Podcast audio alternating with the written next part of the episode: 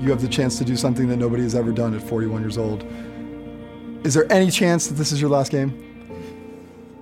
Zero. Zero. Say it. I don't want to just say There's it. zero, yeah. Okay.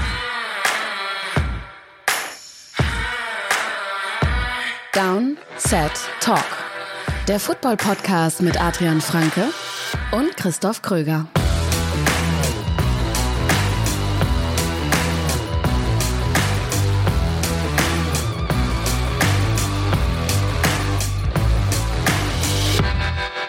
Und mit diesem Gruß an alle Patriots-Fans und Hater geht's in diese Folge Downset Talk. Es ist die wichtigste Woche in der NFL-Saison und es ist eine ganz besondere Folge Downset Talk für uns in diesem ersten Jahr. Der Super Bowl steht uns bevor. Wir sprechen heute sehr ausführlich über dieses Matchup zwischen den New England Patriots und den LA Rams. Wir sind wie immer Christoph Kröger und natürlich Adrian Franke. Einen wunderschönen guten Tag. Ja, ist einer wie Tom Brady, ne? Da steht die Chance, dass er nach dem Super Bowl aufhört, auch bei 0%. Hoffe ich zumindest ja, mal. Ja, kann man so sagen, ja. Hast du Bock auf diese Folge? Absolut. Ich habe echt Bock. Ich will echt, wir waren ja eben schon ein bisschen im Vorgespräch so, ja, so ein bisschen, bisschen eine, Nervosität, die eigentlich jetzt in der, was sind wir denn, 42. 42. Folge, so, Folge, ja. äh, nicht mehr da sein sollte, aber so ein bisschen, Ja. Bisschen positive Nervosität. Es ist eine besondere Folge einfach. Es ist unsere erste Super Bowl Folge und die Woche vom Super Bowl ist immer aufregend gewesen irgendwie. Ähm, Und jetzt, wenn man dann noch den Podcast dazu hat, ja, so eine gewisse Nervosität, äh, positiv aber natürlich, ist vorhanden. Du bist auch sehr motiviert, auf jeden Auf Fall. jeden du hast Fall. mir schon von vielen Notizen erzählt. Ja. Ähm, von sehr vielen Predictions. Ah, da werden wir auf jeden Fall drüber sprechen. Das ist natürlich das Thema der Folge heute, der Super Bowl. Aber wie immer, bevor es losgeht, noch ein paar Hinweise. Ich meine, jeder kennt das. Vor, während und nach dem Super Bowl hat man auf jeden Fall das Verlangen, darüber zu diskutieren. Zum Beispiel ähm, auf Social Media. Folgt und verlinkt uns da gerne, ähm, wenn ihr Fragen habt oder Meinung habt. Ähm, aber wer so richtig mit Gleichgesinnten diskutieren will, wird einfach mal Special Team Mitglied bei uns und kommt auf den exklusiven Discord Channel. Da hat sich eine sehr schöne, sehr diskussionsfreudige Community entwickelt. Dazu findet ihr alle Infos auf unserer Homepage www.downsettalk.de. Und wo kann man aber am besten diskutieren? Zum Beispiel auf einer Super Bowl Party. Zum Beispiel bei der Super Bowl Party von The Zone in München. Und zum Beispiel auch mit Tickets, die ihr bei uns gewinnen könnt. Ganz genau. Ihr könnt bei Instagram bei uns, wenn ihr da vorbeischaut, äh, da gibt es einen Post, da müsst ihr einfach nur drunter kommentieren, mit wem ihr gerne zu der Party gehen würdet und wir verlosen zwei Tickets, ähm, die beinhalten den Eintritt zu dem Event und auch Essen und Trinken, also wirklich so abgesehen von der Anreise so das äh, rundum sorglos Paket. Ich bin selbst auch da, also wenn ihr Ach, du bist auch wollt- da, das wusste ich Ich gar bin nicht. auch da, ja. Ich bin Oh, auch das da. hätte ich ja dann in den Post geschrieben mit, mit Stargast Adrian Franke. Das wusste ich gar nicht. Ich dachte, das hätte ich dir gesagt. Ähm, Nee, also genau, wenn ihr kommt, ob ihr jetzt die Karten gewinnt oder ob ihr sonst irgendwie vielleicht sowieso schon fordert zu kommen in der, in der Tonhalle in München, ähm, dann sprecht mich ruhig an, wenn ihr Lust habt, ein bisschen über Football zu quatschen. Ich bin auf jeden Fall den Abend bis zum Spielbeginn verfügbar und danach äh, bin ich dann fürs Kommentieren abgestellt, aber auf jeden Fall bis, bis äh, Mitternacht, glaube ich, bin ich definitiv da vor Ort. Ah. Also Meet and Greet mit Adrian Franke und All-In-Clue. Also wenn das nichts ist. Alles dabei. Und dann auch noch auf einer Leinwand Football gucken. Äh, Ich bin nicht da, für mich ist München ein bisschen weit weg. Ähm, ich werde tatsächlich wahrscheinlich den Super Bowl alleine gucken. Oh. Ich finde das aber gar nicht so schlimm. Ich gucke Sportveranstaltungen gerne alleine. Ja, das, das, das klingt dann immer so ein bisschen erstmal blöd, ne? Aber eigentlich verstehe ich dich. Also eigentlich ähm, Ja. Geht's mir manchmal gar nicht so unähnlich, dass ich, wenn ich so wirklich in Ruhe mal was schauen Ja, kann genau. und nicht Also man arbeite kriegt wenig so. mit einfach vom ja, Spiel. Ja, das stimmt schon. Mhm. Aber vielleicht übernimmt mich noch die Einsamkeit und ich gucke dann doch noch mit Kumpels zusammen. Schauen wir mal. Also, wir lassen heute die News mal weg, weil wir haben gesagt, es gibt diese Woche einfach nichts, was so relevant ist, was in dieser interessanten Folge dabei sein sollte. Aber um die Spannung noch so ein bisschen zu steigern, starten wir vorher noch mit einer Quick Question. Und zwar haben wir eine, eigentlich ist es gar keine Frage genau genommen, aber Maltino hat uns bei Twitter geschrieben. Moin Jungs, vielleicht habt ihr Bock in der nächsten Folge auch einen kleinen Award-Teil einzubauen. Diese werden am Samstag vergeben und ich würde mich über eure Einschätzungen freuen. Also mit Awards meint er natürlich sowas wie MVP, ähm, Offensive Rookie of the Year und so weiter und so fort. Und ähm, da haben wir uns gedacht, das machen wir doch einfach mal, bevor die Samstag vergeben we werden. Was glauben wir denn, ähm, wer bekommt diese Awards oder wer sollte sie aus unserer Sicht bekommen? Lass uns mit dem MVP starten. Wer wird MVP? Deiner Meinung nach? Ich glaube, ich glaub, das können wir ganz schnell machen, oder? Also alles andere als Patrick Mahomes wäre jetzt ja. dann wirklich eine brutale Überraschung. Wäre das vielleicht Ende November, Anfang Dezember hätte man echt noch eine, äh, offene Diskussion führen können zwischen Mahomes und Drew Brees. Dann hat Brees ja. ein paar Spiele hintereinander einfach schlechter gespielt und hatte da auch wirklich drei, vier Spiele auf einem Level, auf dem Mahomes dieses Jahr eben kein Spiel hatte, also was schlechtes mhm. Level angeht sozusagen. Ähm, dementsprechend ist es für mich, und Playoffs zählen ja auch nicht mit dazu, also wir reden, das ist ja ein Regular Season Award. Ähm, für mich ist es Patrick Mahomes und alles andere wäre ein echter Schock. Und selbst wenn die Postseason zählen würde, hätte er für mich ja, dann einfach noch mehr da ja Pluspunkte nicht, ja. im Vergleich zu Breeze gesammelt. Ja. ja, klar, für mich auch. Also es geht ja darum, wer ist am wertvollsten für sein Team. Und ich denke, da führt kein Weg an ihm vorbei. Ja. Ähm, unglaublich viele Touchdowns auch gemacht. Ähm, übrigens elf Touchdowns mehr als der Zweitplatzierte. Das ist schon mal eine Nummer. Das ist wirklich ähm, krass, ja. Es, es gibt einfach, es gibt keinen Spieler, gab es für mich keinen Spieler dieses Jahr, der äh, seinem Team so viel innerhalb der Struktur der Plays und, und des Schemes gegeben hat und außerhalb, außerhalb davon. Also ja. genau, der beides quasi kombiniert hat. Und das ist natürlich, das ist für mich dann irgendwo die auch ein Teil der Definition von einem MVP. Also weil du das, was dein Coach sehen will, quasi ideal umsetzt. Aber eben auch, wenn das nicht funktioniert, wenn das Play irgendwie zusammenbricht, wenn die Offensive Line nicht hält, du dann eben darüber hinaus auch Plays retten kannst. Und da finde ich, war Mahomes in beiden Kategorien der Beste dieses Jahr und deswegen sollte das eine relativ klare Geschichte sein macht es dann Sinn für Offensive Player of the Year irgendwen anders zu nehmen? Da verstehe ich ja immer so den Unterschied nicht ja, so richtig, ehrlich ist, gesagt. Ja, also äh, theoretisch nein. Theoretisch müsstest du beides Mahomes geben. Was wir aber oft sehen, ist, dass dann der, der im MVP-Rennen so ein bisschen der Zweite war, den Offensive Player of the Year mhm. bekommt. Ähm, oder dass dann vielleicht ein Running Back kriegt, weil der eben im MVP-Rennen, zu Recht, wie ich finde, keine richtige Chance hat. Und dann mhm sehen wir, also mich würde es überhaupt nicht wundern, wenn Breeze das dieses Jahr wird. Ähm, du hast sicher auch Kandidaten wie einen Philip Rivers oder wie einen Andrew Luck, wobei Luck natürlich auch im Comeback-Player des Jahres ein ganz heißer Kandidat ist.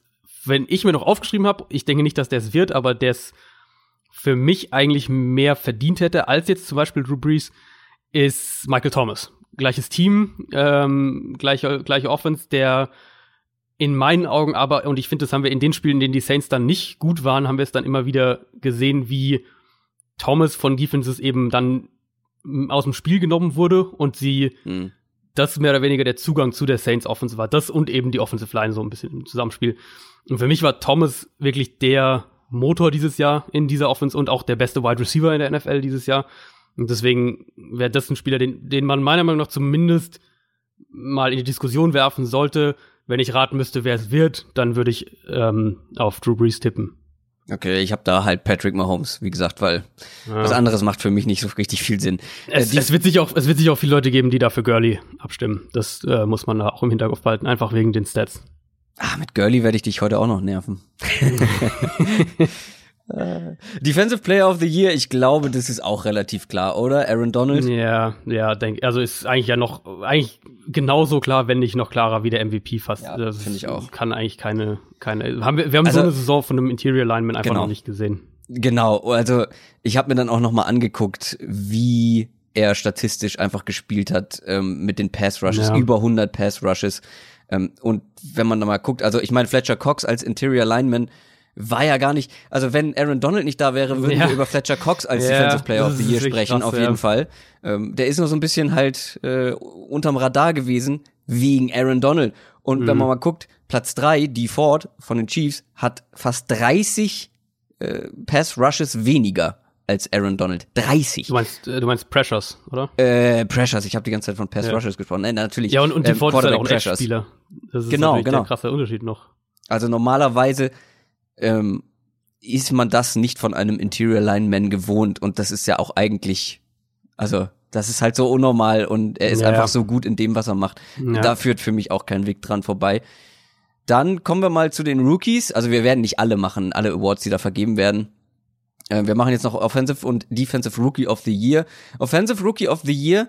Ich würde gerne Saquon Barkley sagen, aber ich muss ganz ehrlich sein, Baker Mayfield ist da, glaube ich, Ja. dann doch vorne. Also unter den Umständen mit der Bei dir Quarter- oder meinst du, wer es wird? Also in, Äh, in deinem Ranking oder Nee, in, in beiden wird? eigentlich. Okay, Also okay. ich hätte natürlich gerne Saquon Barkley, weil ich es vor der Saison gesagt habe, dass es wird. Aber ich finde schon, dass Baker Mayfield das mehr verdient hätte.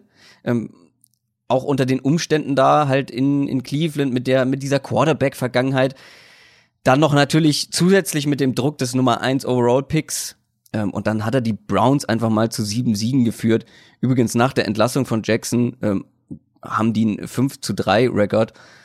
Äh, Dann hat er noch eben nebenbei den Rookie Passing Touchdown Rekord aufgestellt. Das ist ja bei solchen Entscheidungen, bei diesen Awards-Entscheidungen auch immer relevant. Ähm, Er hat halt einfach einer kompletten Franchise neue Hoffnung gegeben, die Ja. irgendwie vor ein paar Jahren einfach oder letztes Jahr noch die Lachnummer der Liga war.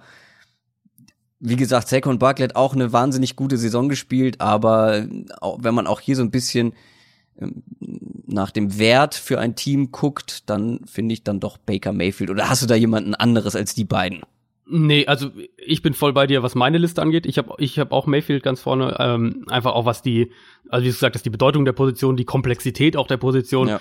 Gerade so finde ich im Vergleich zu Barkley der äh, so der, der krasse Kontrast, was der Übergang vom College in die NFL angeht. Also wenn wir von Running Backs sprechen, dann ist Running Back eigentlich fast die Position, die es am leichtesten schafft mit dem kleinen Sternchen Pass Protection. Also viele Running Backs, die aus dem College kommen, sind noch nicht gut in Pass Protection, aber ansonsten ist es wirklich ein Übergang, der relativ einfach ist, weil's, weil, weil die Position so ähnlich auch gespielt wird eben.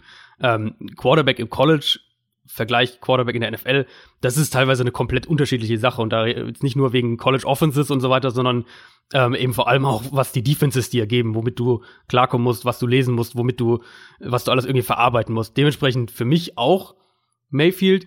Ich vermute aber, dass es Barclay wird. Ich glaube, dass Barclay es mit diesen mit diesen krassen Stats, die er einfach hat, und er hat ja auch eine super Saison gespielt. Ich glaube, das, das will ja auch niemand von uns in irgendeiner ähm, Art und Weise bestreiten. Aber wenn wir wenn man einfach auf die Stats schaut und das, was eben, wo eben auch seit Woche eins ja eigentlich, oder eigentlich seit fast seit der Preseason Highlights, äh, die, die Networks rauf und runter liefen, dann war es eben doch meistens eher Barclay.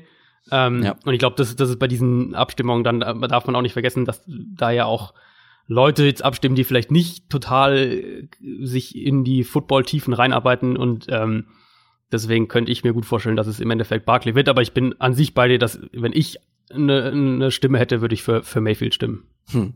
Ja gut, ich also bei Barkley äh, wäre ich nicht traurig drüber, äh, wenn er es wird. Kommen wir zu Defensive Rookie of the Year. Ich finde, das ist ein bisschen, das ist so die schwierigste Kategorie, finde ich. Da gibt es ein paar, die in Frage kommen würden. Ich kann auch nicht sagen, wer es dann letztendlich wird. Ich glaube Darius Leonard, beziehungsweise ich wäre für Darius Leonard. Ähm, und ich glaube eben dran, weil er eben ganz stupide gesehen die meisten Tackles von allen in der NFL hatte und das als Rookie und ich glaube, das äh, bringt viele dazu, für ihn zu stimmen, aber er hat halt auch eben sehr effizient gespielt, was die Tackles angeht, aber auch gegen den Run Ähm, und vor allem war er ein extrem wichtiger Teil für die Colts Defense, die uns alle überrascht hat, die einfach über den Erwartungen gespielt hat und ich glaube, ich meine, ein Leighton Van Der Esch könnte es wer werden, ein Derwin James könnte es werden. Ah, Bradley Chubb, pff, Denzel Ward eher nicht, glaube ich. Ähm, Nee. wen hast du da? Hast du da jemand Also anderes ich, vorne? ich habe ich hab James und Leonard auf Augenhöhe. Ich denke, dass es einer von den beiden wird. Ich habe mir jetzt im Endeffekt aufgeschrieben, dass ich vermute, dass es James wird und dass ich wahrscheinlich auch knapp auf James tippen oder, oder knapp Okay. James selber äh, wählen würde. Aber das ist einfach nur eine persönliche Präferenz, weil für mich eben Derwin James eine ne merklich größere äh, ähm, Bedeutung für die Pass-Defense hat. Und er hat sehr unauffällig gespielt, so für den normalen Zuschauer, ja, sag ich mal. Genau, es, er hatte halt, er hatte so ein paar Spiele, die dann so Highlight-Spiele waren mit mit Sacks und Mhm. Interceptions und so. Ich glaube, das Steelers-Spiel meine ich und das war, glaube ich, das war ja auch ein Primetime-Spiel. Ich meine, dass es das war. Also er hatte so ein paar Spiele. Leonard war irgendwie konstant dann Ja. gerade in der zweiten Saisonhälfte mehr im Gespräch. Deswegen es ist, das ist, ich vermute wirklich, das ist einer von den beiden. Ich, ich könnte mir vorstellen, dass Van Der Esch, Esch ein bisschen zu spät erst so in diese Konversation reingekommen ist, obwohl er auch sehr gut gespielt hat. Ähm, ich würde den Award knapp James geben, weil ich ihm, weil du halt mit ihm mehr was das Blitzing angehst, machen kannst. Also Leonard war ja auch ein guter Blitzer dieses Jahr, aber eben mehr so eindimensional und James kannst du viel mehr an der, in der Formation rumschieben und du kannst in Coverage mehr mit ihm machen und deswegen für mich knapp James, aber das ist wirklich, also ganz, ganz eng. Das als kleine Einleitung in diese Folge. Wie gesagt, diese Awards werden Samstag vergeben und am Sonntag ist es dann soweit.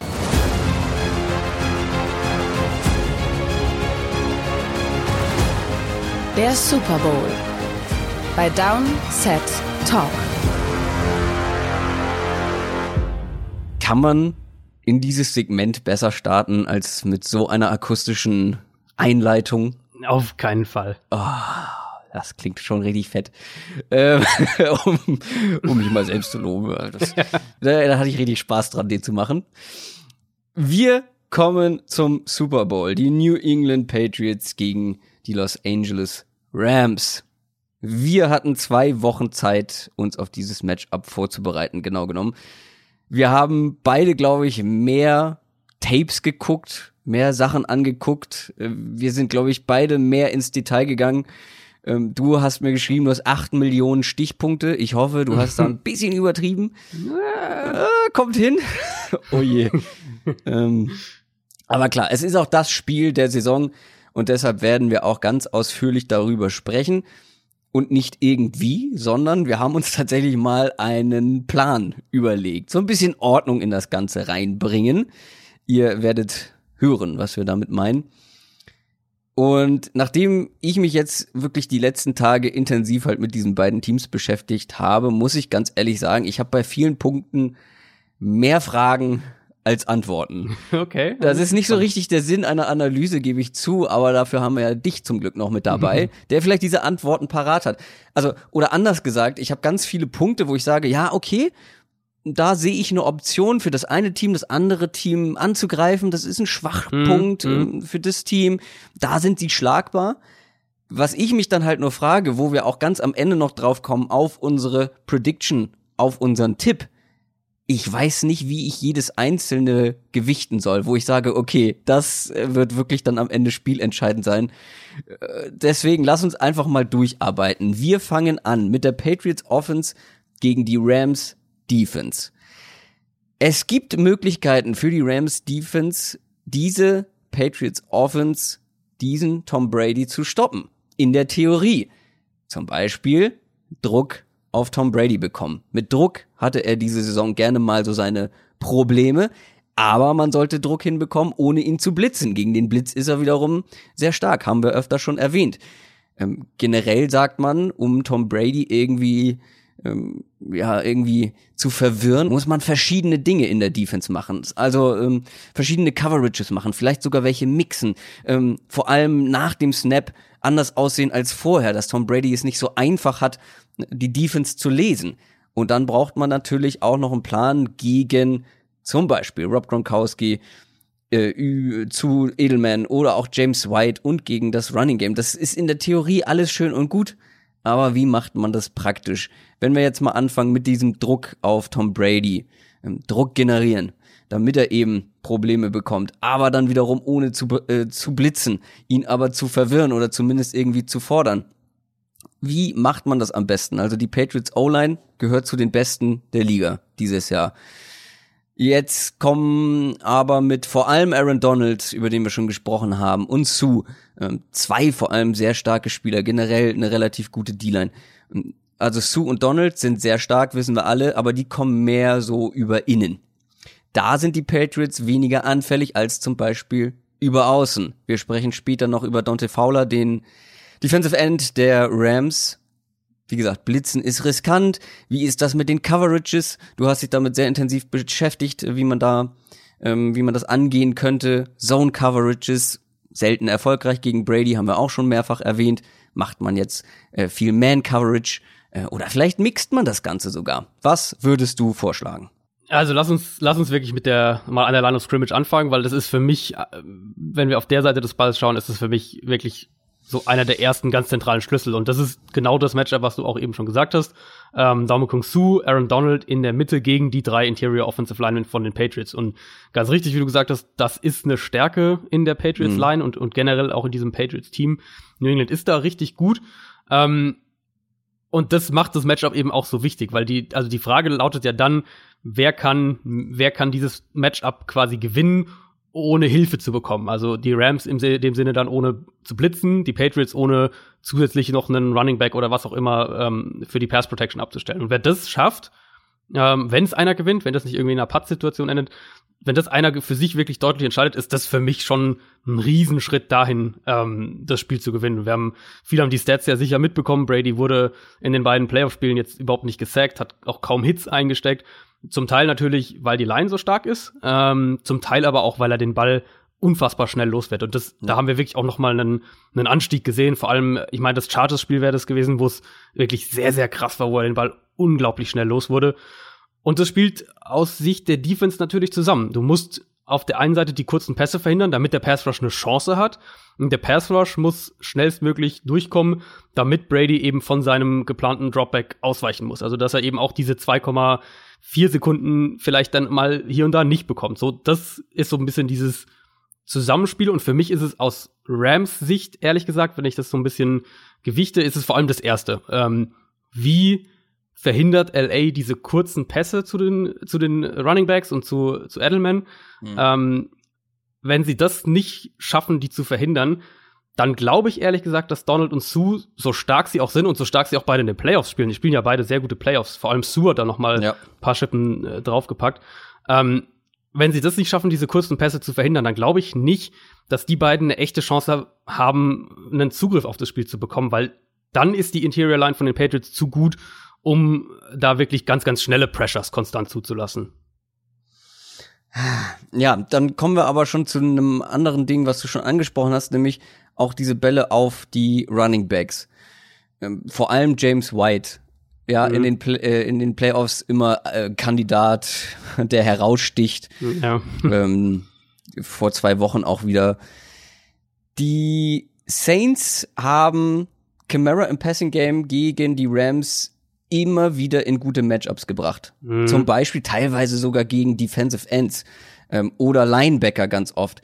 Ich glaube, das darf gegen James White nicht passieren, dass man James White halt häufig in diese Matchups bekommt, zumindest ähm, was das Passing Game angeht, nicht.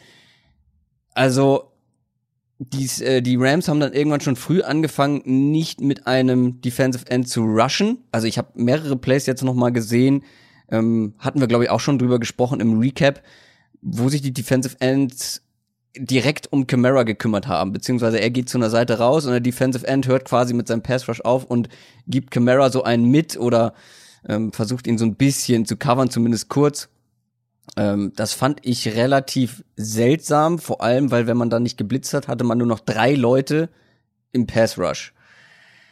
Die Chargers zum Beispiel haben auch äh, das richtig schlecht gemacht. Die haben zum Beispiel vor drei Wochen ähm, underneath viel zu passiv gespielt. Und mhm. äh, Brady hatte immer wieder James White frei für eine Completion. Deswegen, wie soll man das jetzt aus Rams Sicht machen? Ich habe da so eine kleine Idee, aber ich wäre erstmal, bin erstmal gespannt, was du da vorschlägst, wie man das verhindert.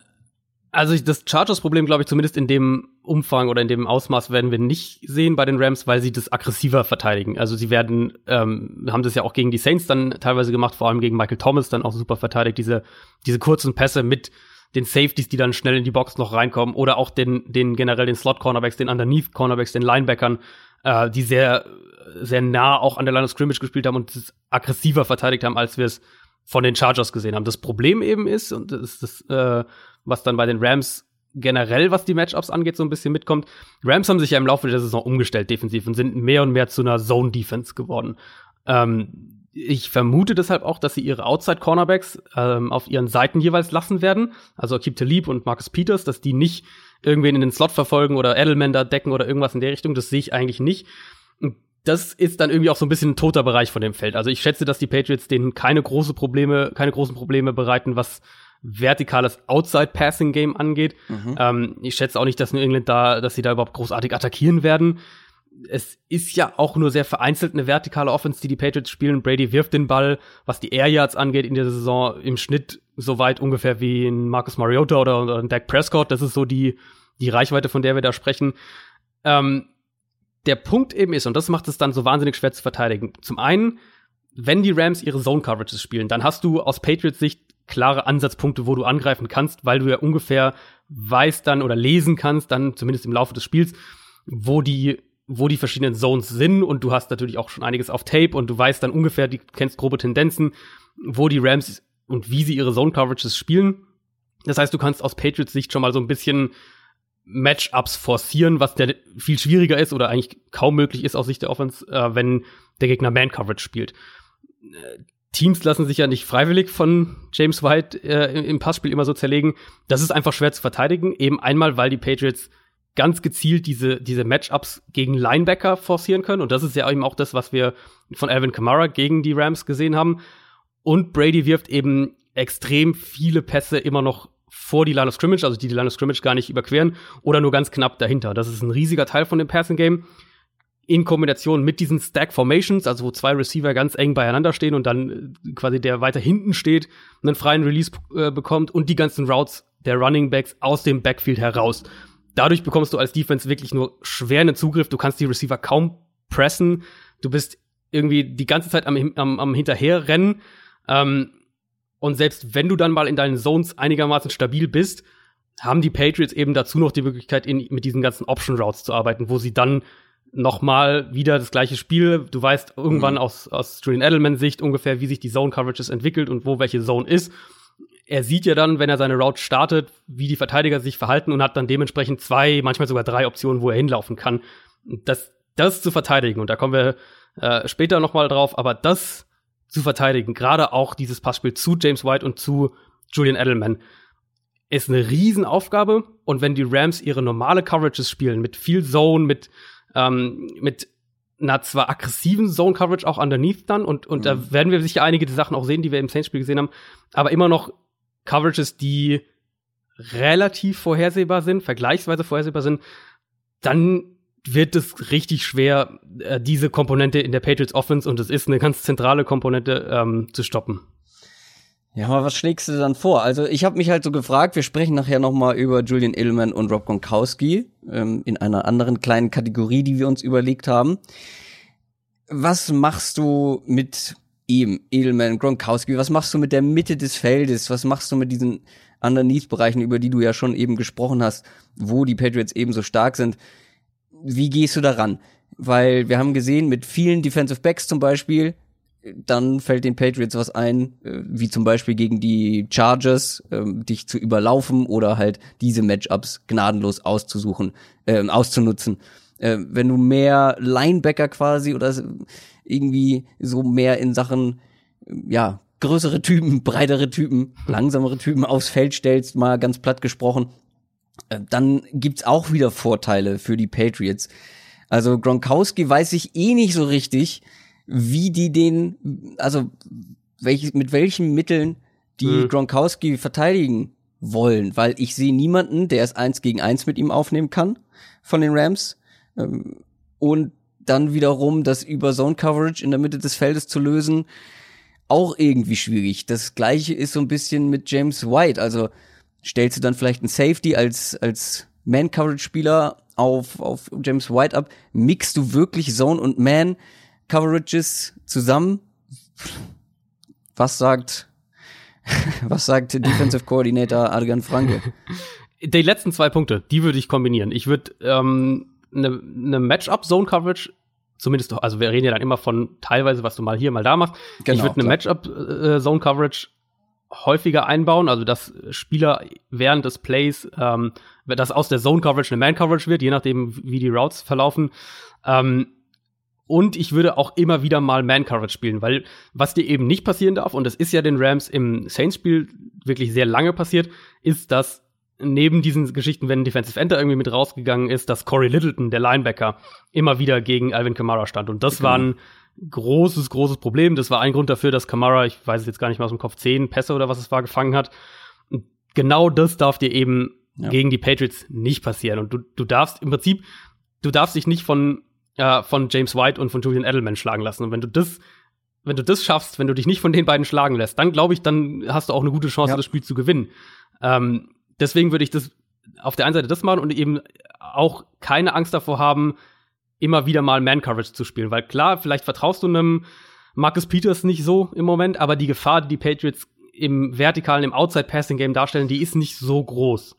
Deswegen wäre mein, meine Tendenz zu sagen, okay, wir überraschen sie immer wieder mal. Wir spielen mehr Man-Coverage, als sie jetzt, als sie es vermuten, als wir jetzt die letzten Wochen und, und teilweise eigentlich schon fast Monate gespielt haben. Wir versuchen, einen Spieler wie Julian Edelman mit vielleicht einer einer Mischung aus einer Man-Zone, irgendwie, dass du, dass du immer einen freien Underneath-Zone-Verteidiger hast, wie in der Cover One und dazu noch einen Man-Verteidiger gegen Edelman.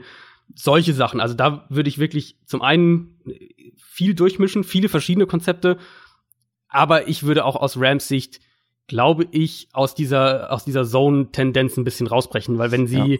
das wirklich ihr dominantes, ihr dominantes Mittel sein wird, wenn, was sie halt jetzt die letzten Wochen gemacht haben, ähm, dann tue ich mich auch schwer damit zu sagen, okay, da, hier und da können sie sich stoppen, weil dann kriegen wir die gleichen Matchups mit äh, James White gegen Corey Littleton und dann bekommst du Gronkowski wahrscheinlich gegen John Johnson und dann bekommst du Julian Edelman gut von mir aus gegen einen starken Nickel Roby Coleman, aber das auch auch der muss erst zeigen, dass er Edelman äh, decken kann. Also mhm. da gefällt mir von diesen Zone Matchups, die dann die Patriots ja eben wieder, wie gesagt, forcieren können, gefällt mir keins so richtig gut aus Rams Sicht und deswegen würde ich aus Rams Sicht versuchen selbst der Aggressor zu sein, wenn man so will, und selbst die Matchups zu bestimmen. Ja, und ich würde dann, glaube ich, halt auch mal, auch wenn Tom Brady eben gegen den Blitz so stark ist, das dann halt auch immer mal wieder aggressiv mit einstreuen, weil dann lass dir, dann lass vielleicht mal eine Completion gegen, ähm, gegen den Blitz zu.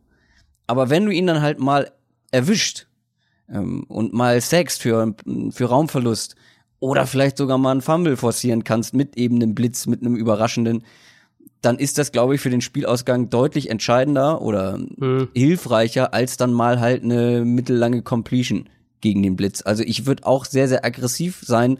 Vor allem habe ich mir hier aufgeschrieben, äh, Tom Brady zu langen Bällen zwingen. Das, was du eben auch mhm. schon gesagt hast, versuchen diese kurzen und mittellangen Dinger, äh, soweit es geht, halt zu verhindern oder zu limitieren. Und dann muss Tom Brady dann halt mal tief gehen. Und dann hast du eben ich glaube, die Secondary der Rams hat dann einfach genug Qualität, um mit Leuten das in den Griff zu bekommen, die halt irgendwie Philip Dossett oder Cordero Patterson heißen und nicht eben mehr Josh Gordon. Ich glaube, ja, ja. da fehlt den Patriots eben dann die Qualität. Klar, die können auch mal einen Ball fangen, aber wir haben zum Beispiel dann auch in der Overtime letzte Woche gesehen, das sind nicht die Go-To-Guys, wenn es ernst wird für Tom Brady. Ähm, und wenn er zu denen geht, dann lassen die halt auch mal was fallen. Ähm, also und du, du zwingst die Patriots halt auch aus ihrem, genau. Ähm, aus ihrem gewollten Stil auszubrechen. Und das ist ja eigentlich, das ist ja auch so ein Patriots, äh, so ein Patriots-Stilmittel schon seit vielen Jahren, so ein Belichick-Stilmittel, den Gegner seine, seine erste Option nehmen, ob das jetzt mhm. ein Spieler ist oder ein bestimmtes, ein bestimmter Passansatz oder was auch immer, und ihn dazu zwingen, dich auf mit seiner Option B oder seiner Option C quasi zu schlagen. Und, und das ob die Rams das schaffen, das ist eine ganz, ganz zentrale Frage. Und da spielt das alles, was wir jetzt bisher äh, mit, äh, mit Blick auf die Spielvorschau gesagt haben, das spielt da halt alles mit zusammen. Und das macht's so wahnsinnig schwer. Und klar, ich äh, bin auch, ähm, ich würde auch aus Rams Sicht versuchen, die Patriots zu mehr vertikalem Passspiel zu zwingen. Auf der anderen Seite muss man natürlich auch sagen, Brady für mich stellt im, im vertikalen Passspiel eine größere Gefahr dar als ein Drew Brees beispielsweise. Und das ähm, ist dann natürlich wieder die Frage, wie, wie schmal ist diese Gratwanderung, wenn du deine ja. Safeties näher in die Box reinziehst. Wie sehr vertraust du da, wenn, wenn dann plötzlich hat Chris Hogan irgendwie ein gutes Spiel und, und lässt einen äh, Marcus Peters mehrmals alt aussehen. Plus hm, dazu. Ja. Klar, ja, kann passieren. Also, kann genau, passieren. Genau, genau, kann passieren. Und plus dazu, gerade eben im Gegensatz zu den Saints, und ich verstehe es bei den Saints immer noch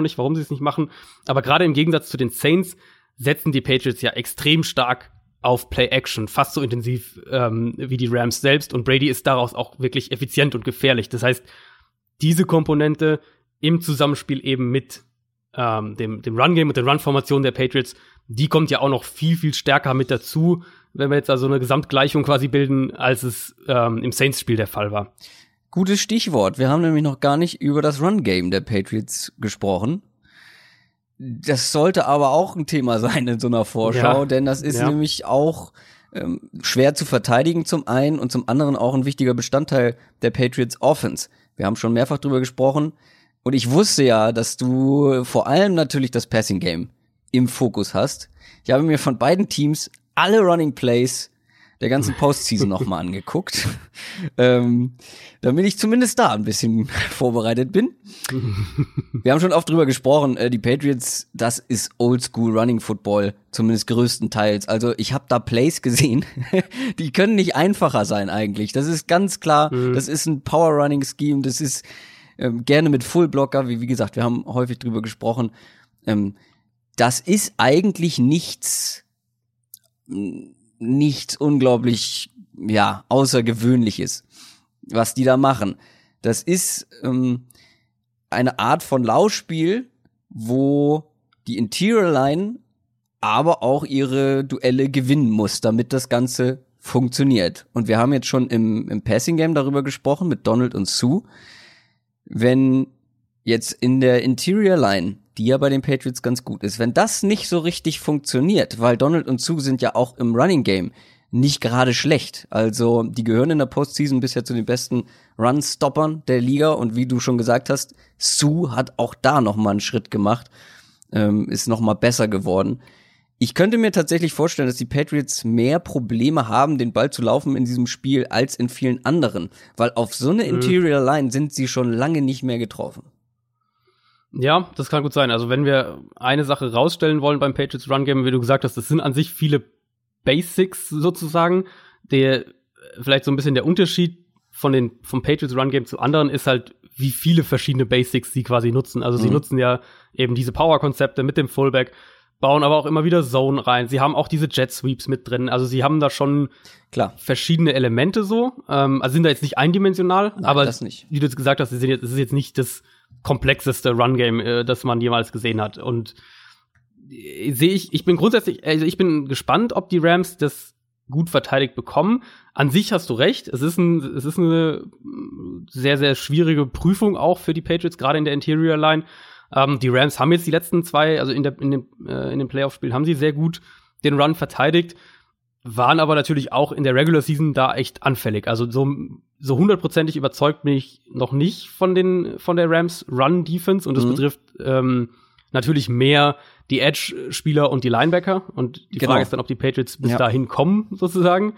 Ähm, ich vermute aber, dass die Patriots ganz viel mit ihrem, diesem 21-Personnel, also Fullback und Running Back zusammen auf dem Feld spielen werden dadurch auch viele Base-Formation-Looks von der Rams Defense bekommen und dann sich quasi die Defense so ein bisschen zurechtlegen. Da sehen wir dann sicher auch wieder viel No-Huddle, dass die Rams nicht auswechseln können, um eben genau da zu attackieren, wo äh, je nachdem, welche Defense halt Formation, welches Personell auf dem Feld ist, um da zu attackieren, wo es den Rams eben wehtut. Haben die Rams jetzt gerade einen Safety zusätzlich aufs Feld gebracht, um in Man-Coverage zu gehen, weil sie den, die äh, James White irgendwie stoppen wollen dann laufen die Patriots daraus. Und wenn sie, wenn die Rams eher in einer Run-Verteidigungsformation oder Personell-Grouping sind, dann sehen wir mehr diese Pässe zu James White, zu, äh, zu Edelman und, und dann auch, wenn sich die Matchups ergeben, ähm, wie im Chiefs-Spiel auch eben zu Gronkowski.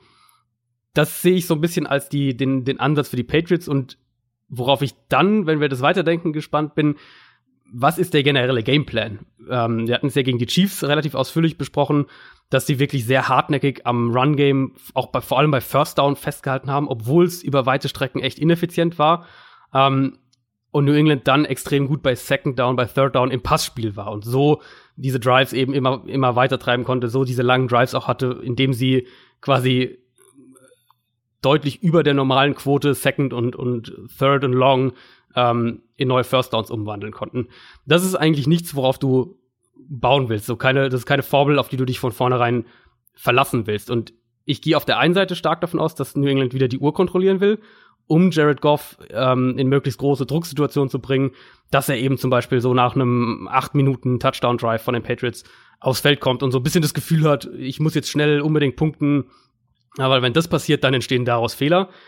Gleichzeitig frage ich mich aber, ob wir das dann wieder über das Run Game sehen oder ob es nicht doch so sein wird, dass auch schon bei First Down das Passspiel wieder eine größere Rolle einnimmt und dass die Rams, ähm, wenn sie vor allem in ihren Base Formations sind und ihren Base Personnel Groupings, dass sie eben dann keine richtigen Antworten auf James White haben. Das, ja. Ähm, ich bin sehr gespannt, wie dieses Matchup ausgeht. Ähm, diese Offense gegen diese Defense, was ich nochmal hervorheben wollte. Im Run-Game, natürlich, wenn die Patriots es mit ihren Blockern in Second Level schaffen, ja. dann haben sie einen extremen ja. Vorteil. Da ja. sehe ich auch, dass äh, nicht die Linebacker auf dem Niveau wie jetzt eben ähm, die, die Blocker der, der, der Patriots, ähm, sowohl die O-Line, die dann auf Second Level geht, oder auch der Fullback, der ja nun mal im Run-Blocking extrem stark ist. Und Gronk natürlich auch. Gronk, also ja ähm, auch eine entscheidende Rolle. Ja.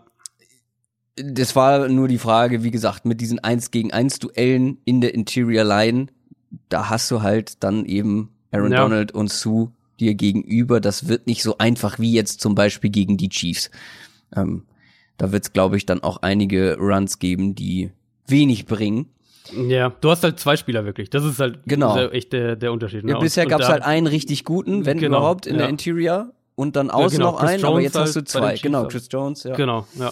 Ja, und, und da, also ich bin dann auch wieder umgekehrt ähm, gespannt, was die Rams defensiv machen, ob sie dann vielleicht auch mehr mit, mit Stunts arbeiten, also dass Donald und, und Sue im mhm. Prinzip nach dem Snap ihre Gaps tauschen, also der eine dann von mir aus nach links und der andere nach, nach rechts zieht, also da, um halt auch zum einen mit den, mit den Zuteilungen bei den Patriots so ein bisschen zu spielen und eben auch, also wir vermuten ja alle, dass, dass Donald derjenige sein wird, der häufiger dann das Double Team gegen die drei Interior Linemen bekommt, um eben Donald auch mehr 1 gegen 1 Duelle zu, zu geben. Also das Aber wird sicher auch was sein, was die, was die Rams viel einbauen.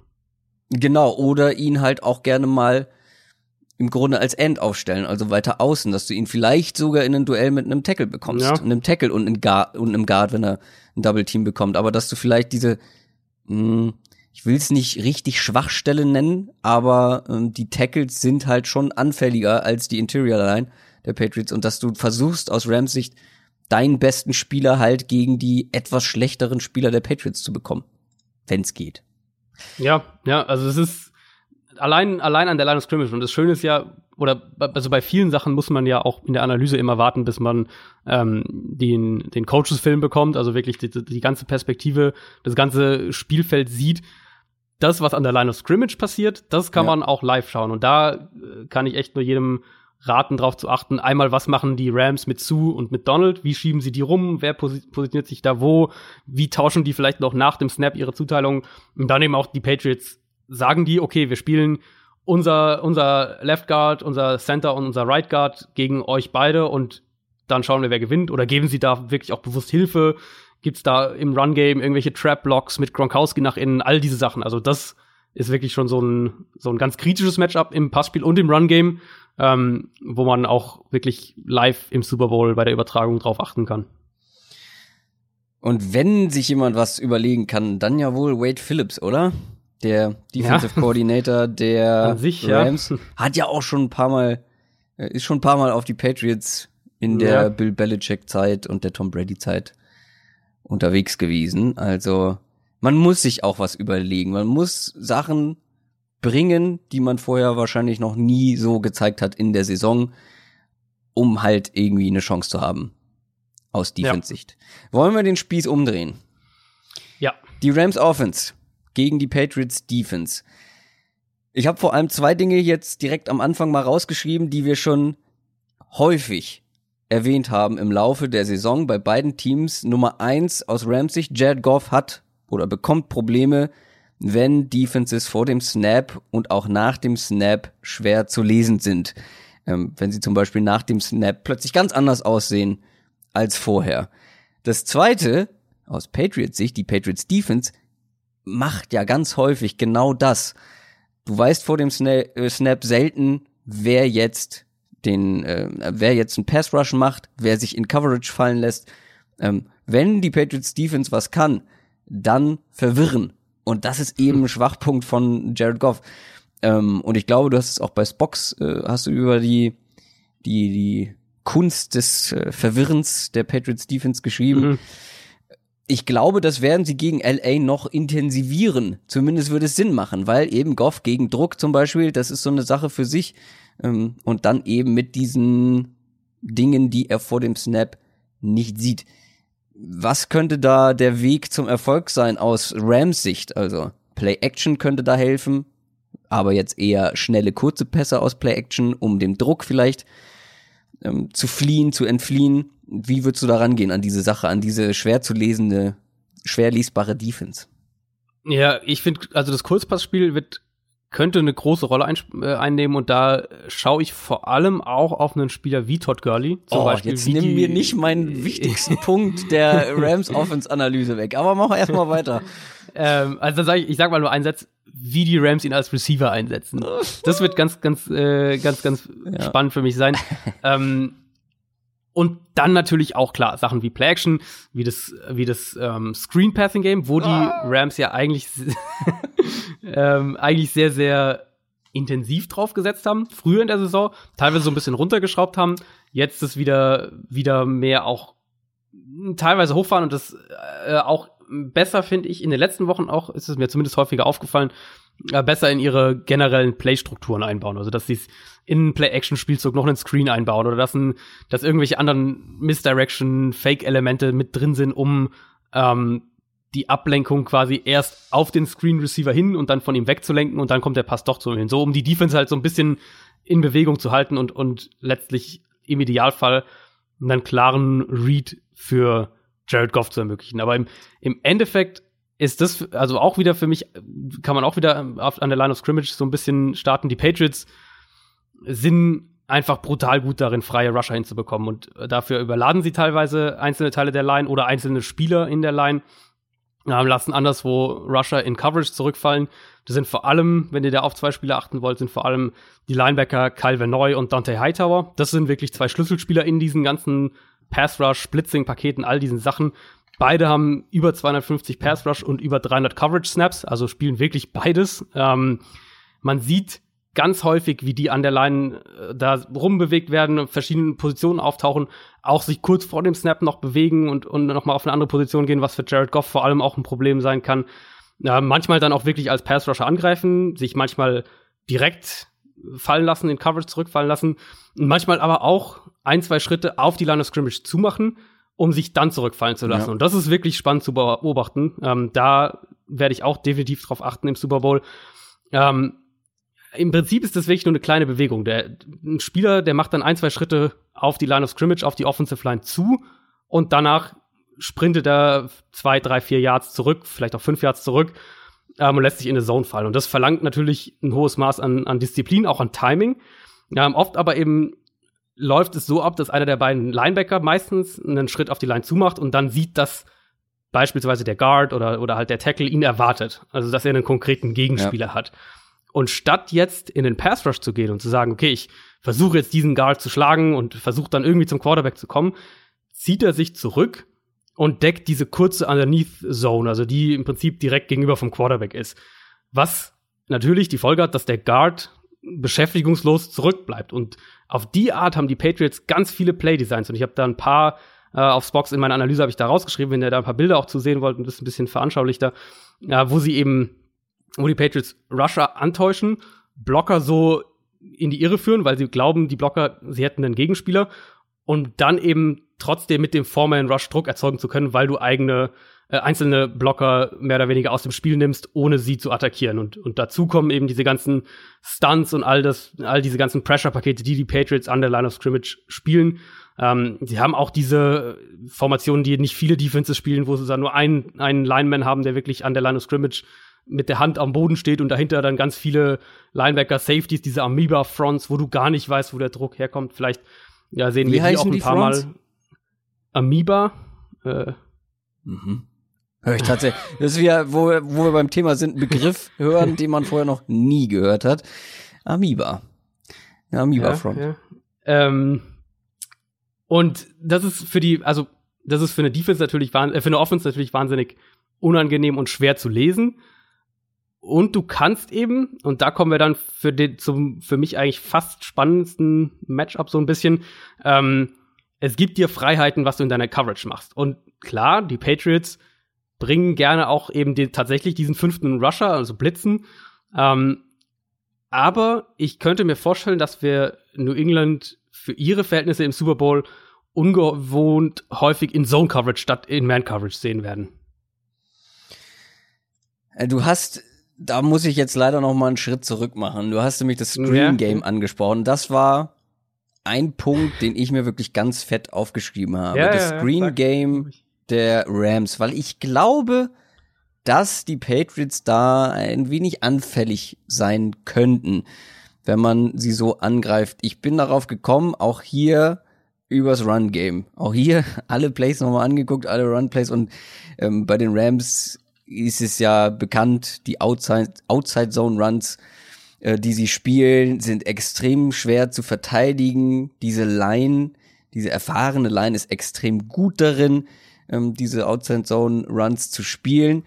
Ähm, dann, was man immer sieht, oder vor allem in den letzten Spielen immer wieder gesehen hat, diese, diese Wide Receiver Motions, um die Linebacker zu bewegen, um sie vielleicht auch weg vom Ballführenden zu bekommen, vom Running Back dann letztendlich zu bekommen. Dann diese Wham-Blocks, extrem viele.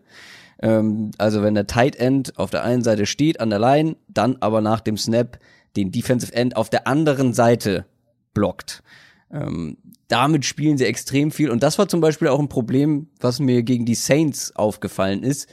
Ähm, Everett, der eine Tight End, hatte damit so seine Probleme, hat sich halt ganz oft von dem Defensive End schlagen lassen, deswegen hat das Run Game auch äh, mhm. oft nicht funktioniert. Aber ganz entscheidend ist natürlich, dass es viel Bewegung im Backfield gibt. Also der Wide Receiver läuft von der einen Seite zur andere, der Tight End ähm, geht zum Blocken von der einen Seite dann auf die andere. Da ist eben viel Bewegung. Und äh, es ist ganz schwer für die Linebacker dann zu sehen, wo geht jetzt dieses Play letztendlich hin. Und dann versucht man natürlich auch mit der O-Line schnell auf Second Level zu bekommen. Und zum Beispiel die Cowboys Linebacker, die waren da sehr, sehr aggressiv und haben sich sehr von dieser ganzen Bewegung im Backfield in die Irre führen lassen. Weswegen das Run-Game auch so gut funktioniert hat. Ich meine, wir haben darüber gesprochen, was die Running Backs für Scheunentore da hatten, CJ Anderson ja. und Todd Gurley in diesem Spiel. Und das lag vor allem daran, dass die Cowboys sich da haben also sie sind halt komplett drauf reingefallen und das war dann halt leichte Beute ähm, für die, vor allem für die O-Line, für die Blocker der Rams. Und die Saints haben das eben nicht gemacht. Die, die Linebacker, fand ich, waren sehr, sehr diszipliniert. Und das brauchst du eben auch gegen dieses Laufspiel. Du musst unglaublich diszipliniert sein, dich nicht in die Irre führen lassen und vor allem auch diese, diese Gap-Verantwortung. Ähm, du hast dein Gap und du musst dieses Gap verteidigen, egal was da im Hintergrund passiert. Ja und das haben wir auch schon häufiger gesagt, das ist eigentlich eine Sache, die die Patriots ganz gut können. Da, für mich wird's halt jetzt spannend.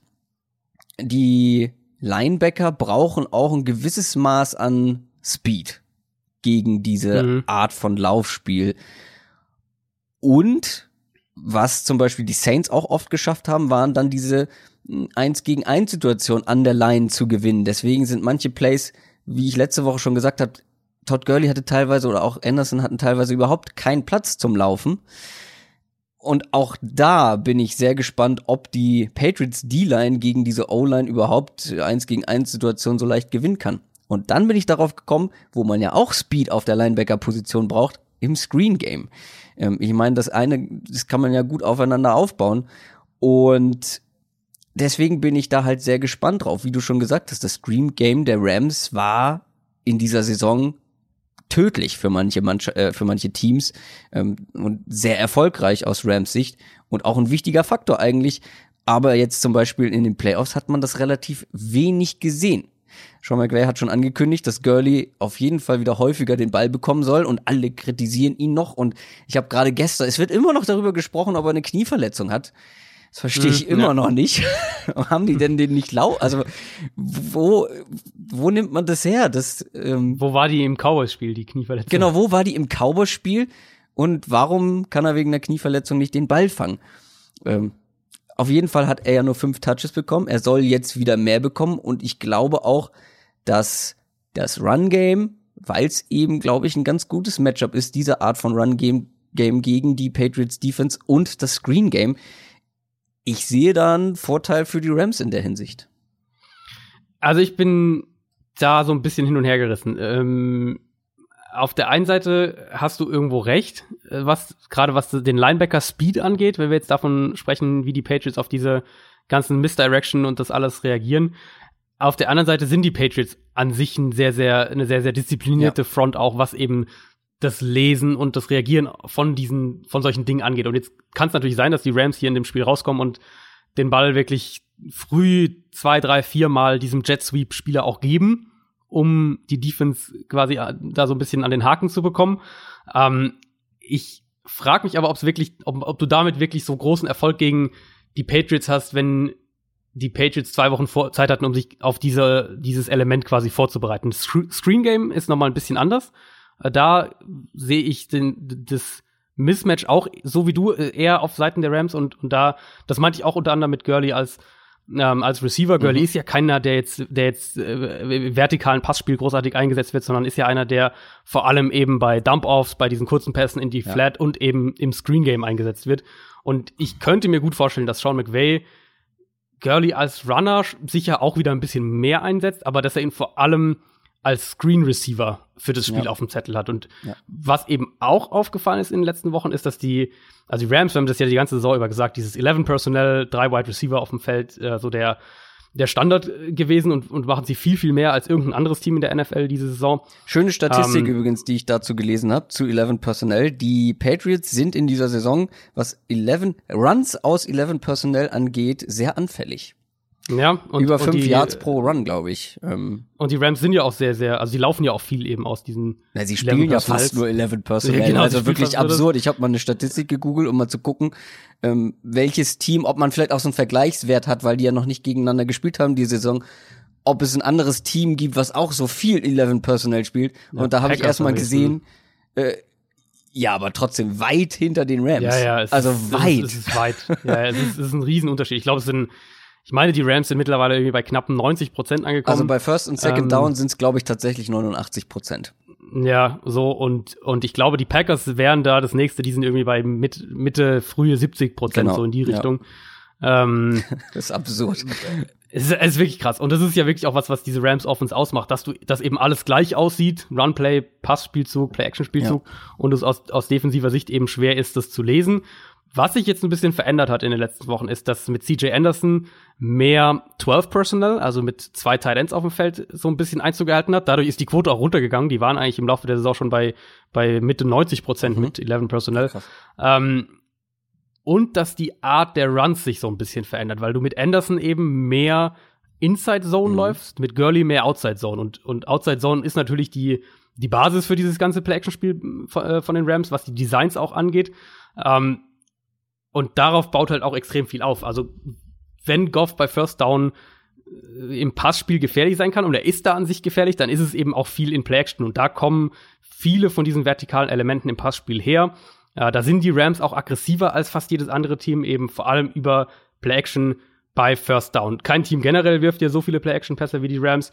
Ähm, ich bin gespannt, wie die, wie die Patriots, wie die Rams damit umgehen, wenn die Patriots versuchen, gegen diese engen Formationen die Receiver an der Line of Scrimmage zu attackieren. Und das könnte wieder so ein bisschen auch, ähm, bis, vielleicht ein bisschen um die Ecke gedacht, aber das könnte auch wieder was sein, was man nicht unbedingt so auf dem Schirm hat, aber was eine größere Rolle äh, spielen könnte, wenn sie den, also was man damit meint, das heißt, den, den Receiver jammen, wenn man sich jetzt diese Rams Offense vorstellt mit den engen Formationen, Receiver nah an der Offensive Line postiert. Die Patriots, was sie dann gerne machen eben ist, und das haben wir jetzt in den letzten Wochen auch ein paar Mal gesehen, habe ich jetzt bei den bei der Analyse für die, für die, für die Patriots Defense mehrfach gesehen, äh, dass sie der, der Edge Rusher, also der Spieler, der am weitesten außen an der Defensive Line postiert ist, im Prinzip, wie man kann sich vorstellen, dem Receiver so einen kurzen Schubser mitgibt, bevor er dann Richtung Quarterback geht und der Receiver in seine Route zieht. Und das ist was, es ist kein jetzt nichts nichts Verrücktes, nichts Wildes, ähm, kann aber das Timing zwischen Goff und dem Receiver durcheinander bringen wenn das den Patriots gelingt, ähm, dann könnte das noch mal so ein Punkt sein, um das noch so ein bisschen mehr Sand in das Getriebe vom vom äh, Rams Passing Game quasi zu bringen, weil klar, das ist auch kein Geheimnis, das weiß, weiß auch jeder, vor allem das Play Action Passspiel ist eben das, was die Rams so gefährlich macht, offensiv. Ähm, sind ja eben, wie gesagt, sehr effizient bei First Down Passing und auch bei First Down Running, weil Defense eben aus diesen engen Formationen, die sich auch so ähnlich sehen, oft nicht wissen, was kommt. Und daher kommen ja auch diese ganzen Statistiken, daher sind sie so stark auch was äh, Play-Action-Touchdowns zum Beispiel angeht. Und dadurch läuft Todd Gurley auch gegen so wenige Stack-Boxes, also mit acht oder mehr Spielern in der Box direkt an der Line of Scrimmage, wie sonst überhaupt kein anderer Running Back. Ähm, das spielt alles zusammen. Und für die Patriots, glaube ich, gibt's mehrere Lagen, die du attackieren musst, um das so nach und nach so ein bisschen aufzubrechen, weil einfach nur, und da sind wir uns sicher auch einig, eins, äh, eins gegen eins Duelle, ähm, da ist die Offensive Line von den Rams viel zu stark. Das, ähm, es klingt bei dir, äh, ich höre noch nicht so richtig raus, in welche Richtung es nachher bei den Predictions und bei den Tipps geht. Also ein bisschen schon vielleicht. Ja. Ähm, da wir ja gleich noch über die Patriots Cornerbacks sprechen werden, würde ich jetzt tatsächlich schon weitermachen und vor allem was Wide Receiver der Rams und Cornerbacks der Patriots angeht oder Secondary generell ähm, hier auslassen, weil du da gleich noch was vorbereitet hast oder nicht? Mm. Oder möchtest du noch jetzt was einbauen? Lass uns jetzt noch was machen, weil ich glaube, es ist noch so ein übergreifender Punkt, der, der so in den Gesamt, okay. Gesamttaktik so ein bisschen reinpasst. Also jetzt aufs Passing Game der Rams bezogen. Genau, genau, genau, genau.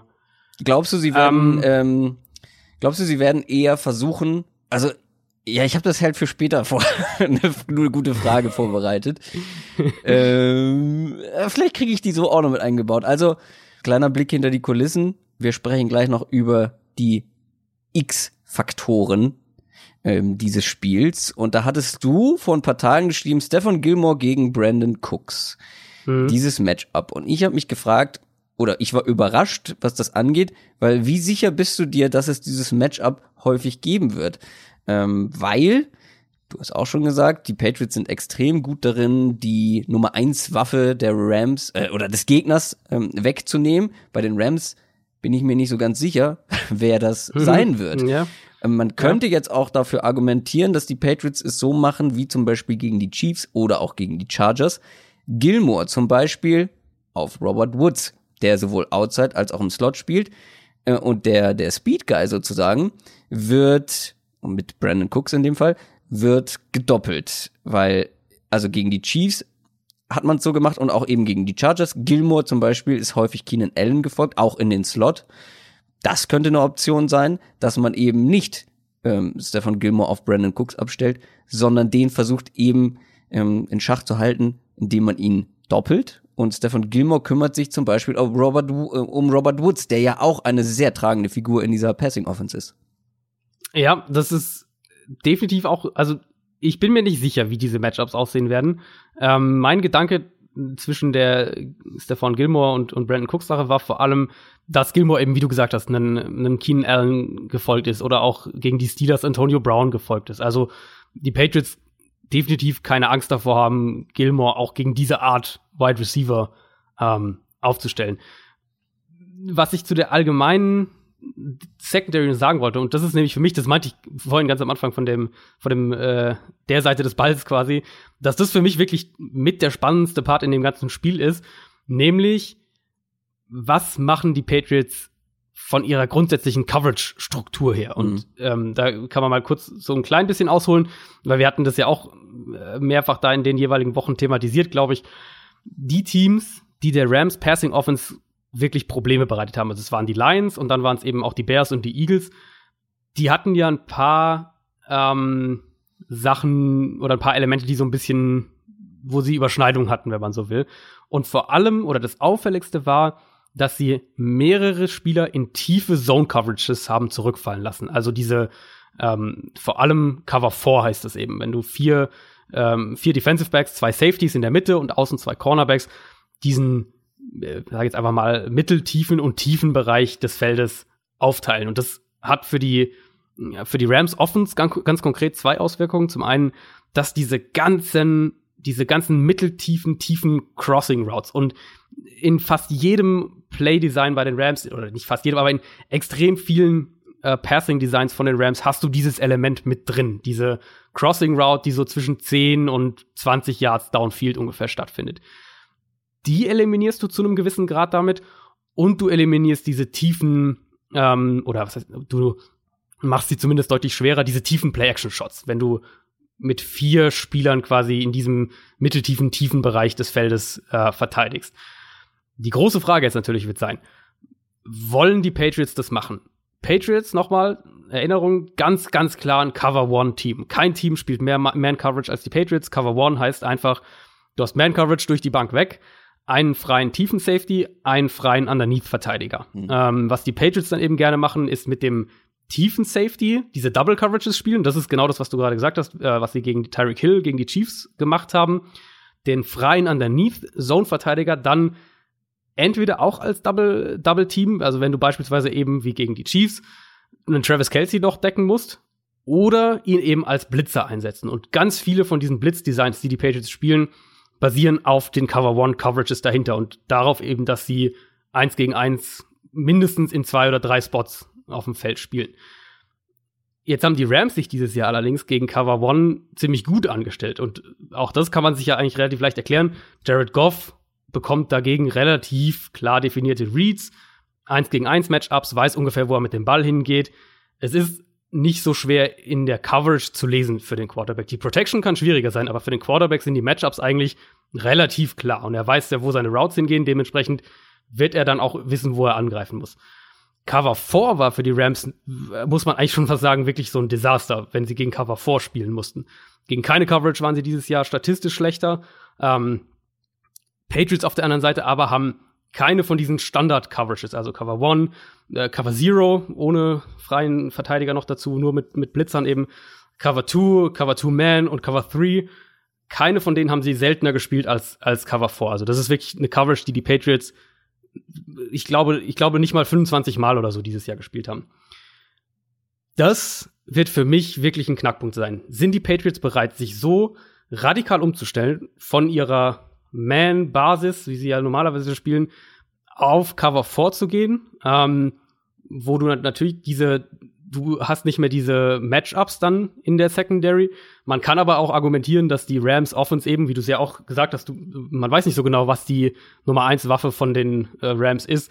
Man kann argumentieren, dass die, die Rams in dem Sinne keine klare Nummer eins Waffe haben, weil viel wichtiger ist, wie die Routes in dem Scheme zusammenarbeiten. Mhm. Ähm, klar, Brandon Cooks bringt natürlich unter anderem seine Geschwindigkeit mit und die wird anders eingesetzt als jetzt ein, ein Cooper Cup vor seiner Verletzung beispielsweise, aber wichtiger ist, wie das alles vom Gesamtkonzept her zusammenarbeitet. Und vielleicht ist der Schlüssel für die Patriots wirklich zu sagen, okay, wir, ähm, wir setzen jetzt nicht einen Stefan Gilmore konkret auf Cooks an, sondern wir spielen eine Zone Coverage, wo wir auch, ähm, wo wir dieses, dieses vertikale Passspiel ein bisschen verhindern. Gleichzeitig haben wir wir attackieren sozusagen mehr das Play-Action-Passspiel als Gesamtkonstrukt, als dass wir einzelne Spieler ausschalten. Und wenn sie das planen, dann wird die große Frage sein, können sie mit ihren Pressure-Paketen trotzdem Druck erzeugen? Und ich glaube eigentlich schon, dass sie das können. Ähm, weil wenn sie, also wenn die Patriots dieses Jahr nicht Cover One gespielt haben, sondern eine Zone Coverage, dann war meistens ihre Go-To-Coverage war Cover 3, also mit einem, einem tiefen Safety, äh, und zwei Cornerbacks eben, die, die den tiefen Bereich des Feldes mit abdecken. Und daraus haben sie es auch geschafft, aus dem Four-Man-Rush Druck zu erzeugen. Also ich traue ihnen das schon zu. Die Frage wird sein, sind sie bereit und, und wollen sie das machen, sich so ähm, quasi auf den Gegner einzustellen? Also halten wir fest, beide Defenses müssen komplett anders spielen als die ganze Saison über, um ja, eine Chance so zu haben. Ein bisschen. So ein bisschen. Ist ja tatsächlich wirklich so. Also das gleiche hast du ja bei den Rams auch schon gesagt, die ja viel ja, Zone Coverage ja. spielen, aber Zone Coverage gegen Tom Brady und Co. ist schwierig, also man müsste sich umstellen.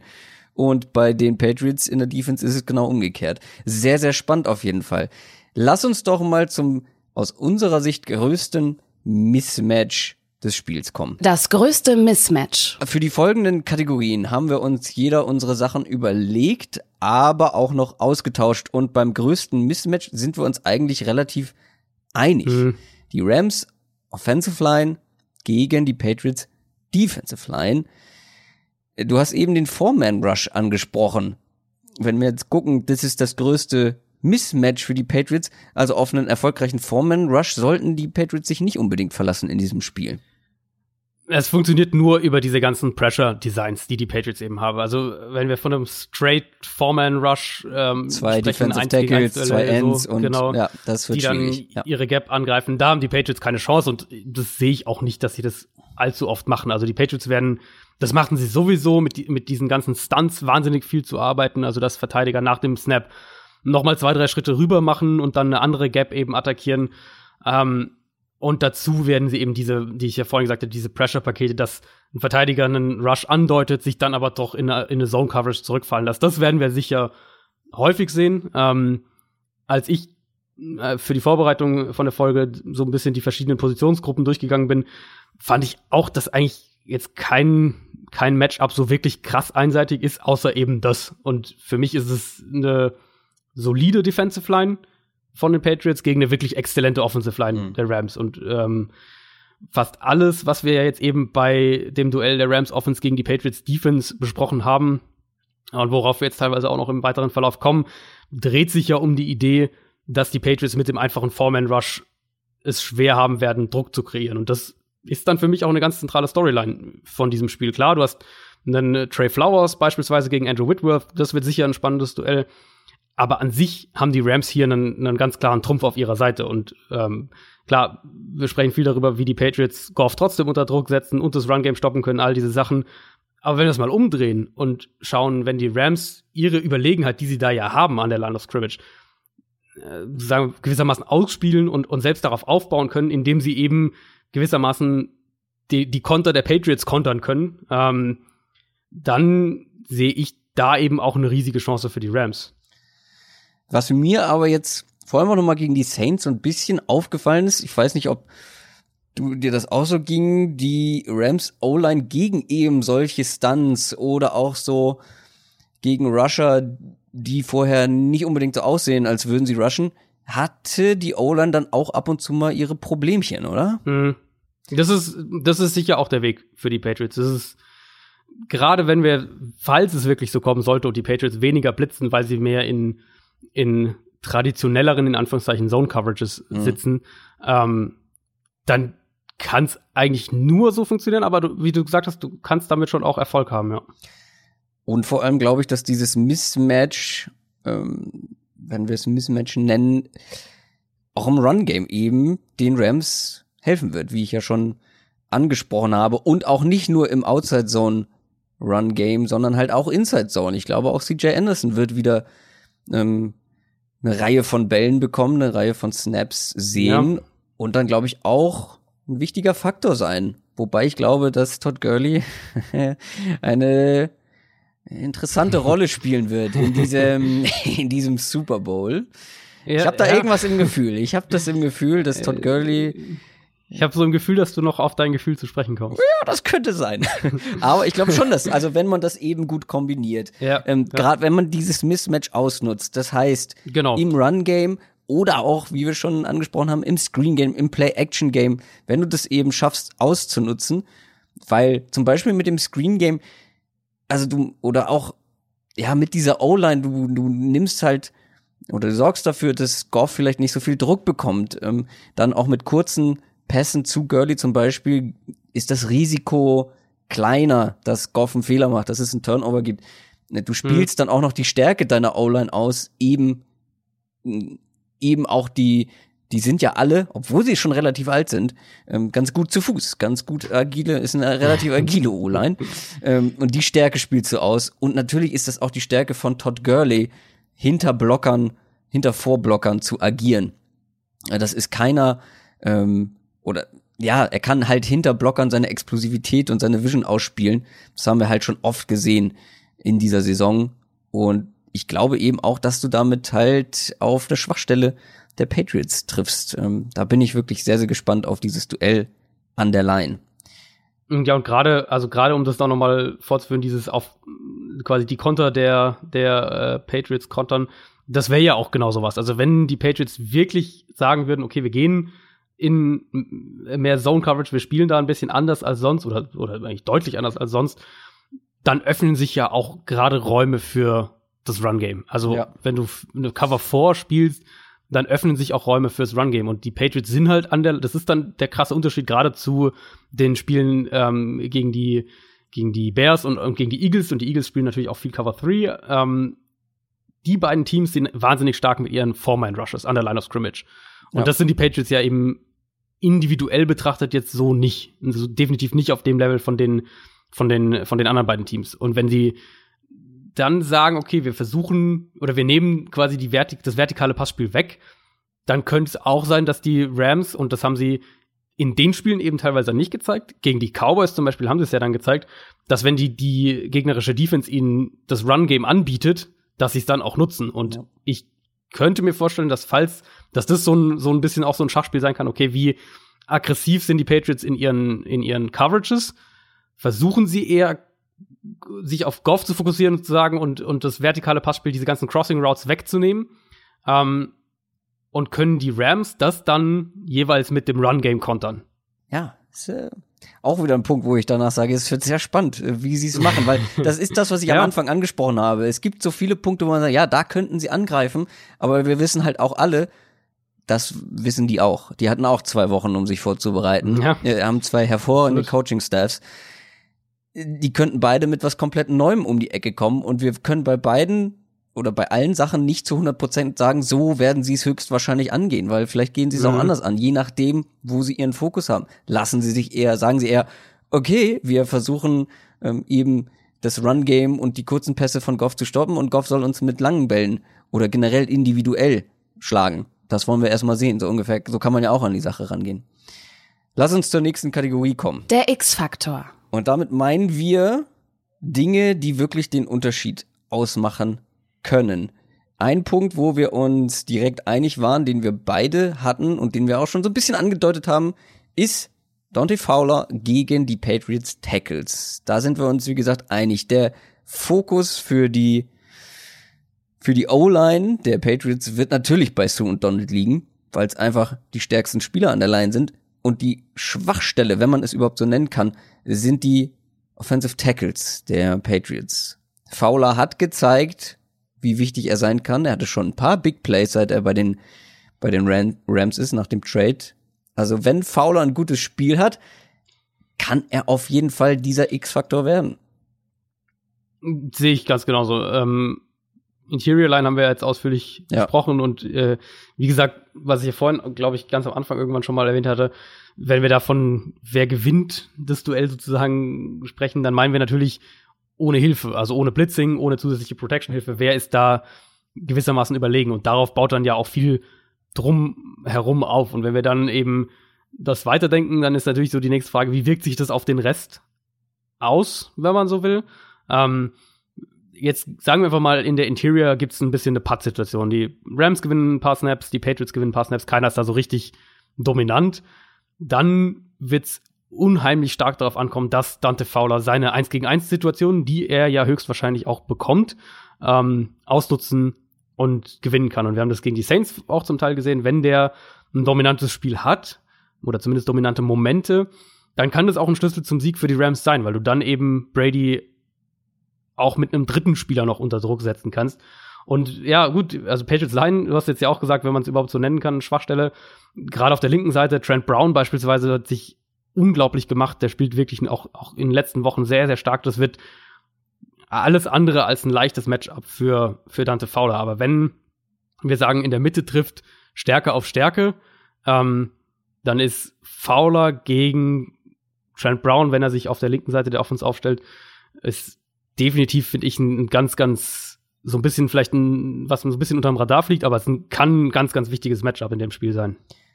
Dann aus deiner Sicht auch noch ein X-Faktor für dieses Spiel, die Patriots Cornerbacks. Da haben wir jetzt schon ein bisschen drüber gesprochen, aber inwiefern ja, ja. siehst du die als X-Faktor? Da bin ich gespannt. Ja, also vor allem, gut, Gilmore, wie gesagt, ich vermute, wenn Man-Coverage, dass wir Gilmore gegen, gegen Brandon Cook sehen. Das wäre zumindest mein Ansatz. Ich glaube auch, dass die Patriots das so machen würden. Die spannende Frage dann so ein bisschen, was, äh, wen gibst du JC Jackson? Ähm, lässt du ihn gegen Robert Woods spielen oder lässt du ihn vielleicht doch eher gegen Josh Reynolds spielen? Das noch so ein bisschen offen und dann auch, ähm, wer, wie, wie decken sie dann den jeweils anderen Rams Receiver? Klar, wir haben jetzt viel, oder ich habe jetzt viel drüber gesprochen, wie die Patriots vielleicht mit Cover 4 umstellen und wie sie da verteidigen könnten.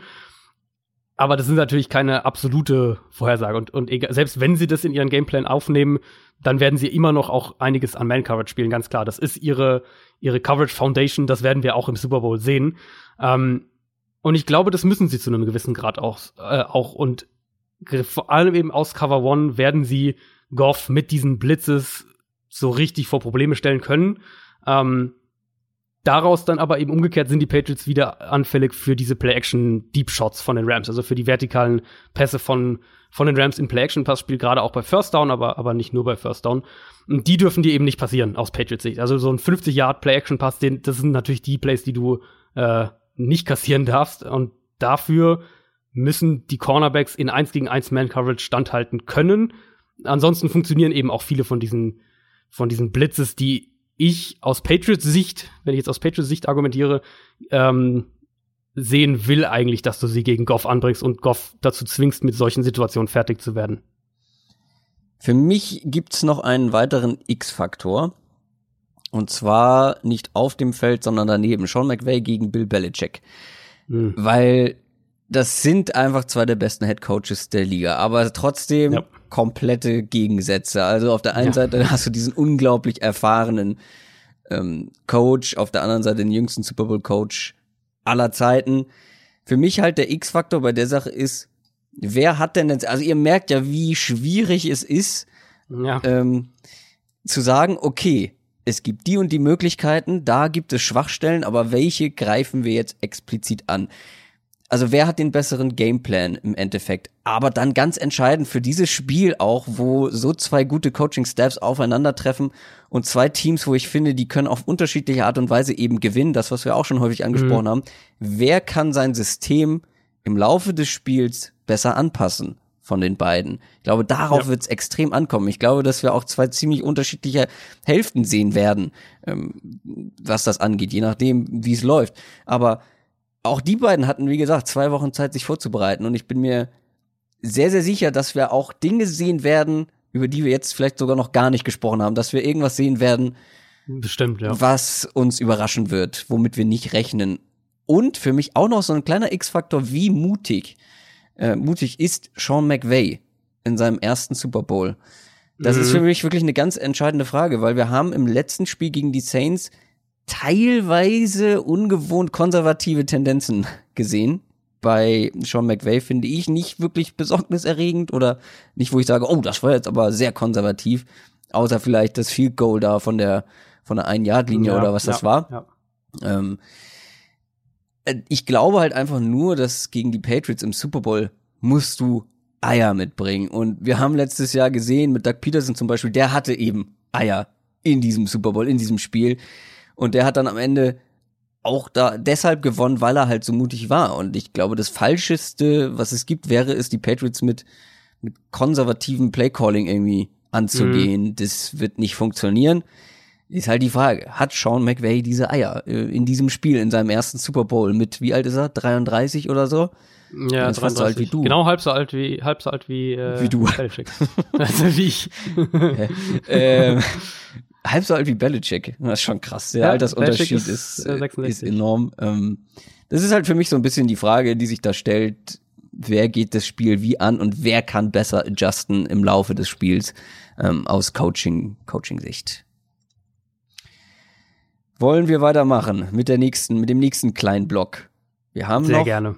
Wir haben noch drei, aber jetzt werden sie immer ja. unterhaltsamer sozusagen. Weniger analytisch, sondern immer unterhaltsamer. Wollte gerade sagen, nach dem langweiligen Part. Ja, jetzt. nach dem zehn drögen Nerd-Part kommen wir jetzt ein bisschen, ja. bisschen Entertainment. Player to watch. Ja, auf welche Spieler sollte man ein Auge werfen oder sie zumindest beobachten? Ich habe mich da ein bisschen schwer getan, ehrlich gesagt, weil ich finde, es gibt enorm viele und enorm viele, die auch dem Spiel ihren Stempel aufdrücken könnten. Also ja, am Ende wird's dann doch äh, der Titan Everett von den Rams, der auf einmal das Spiel seines Lebens hat. ja. äh, oder doch wieder James White. Oder hast du nicht gesehen? Du hast dich für Julian Edelman entschieden.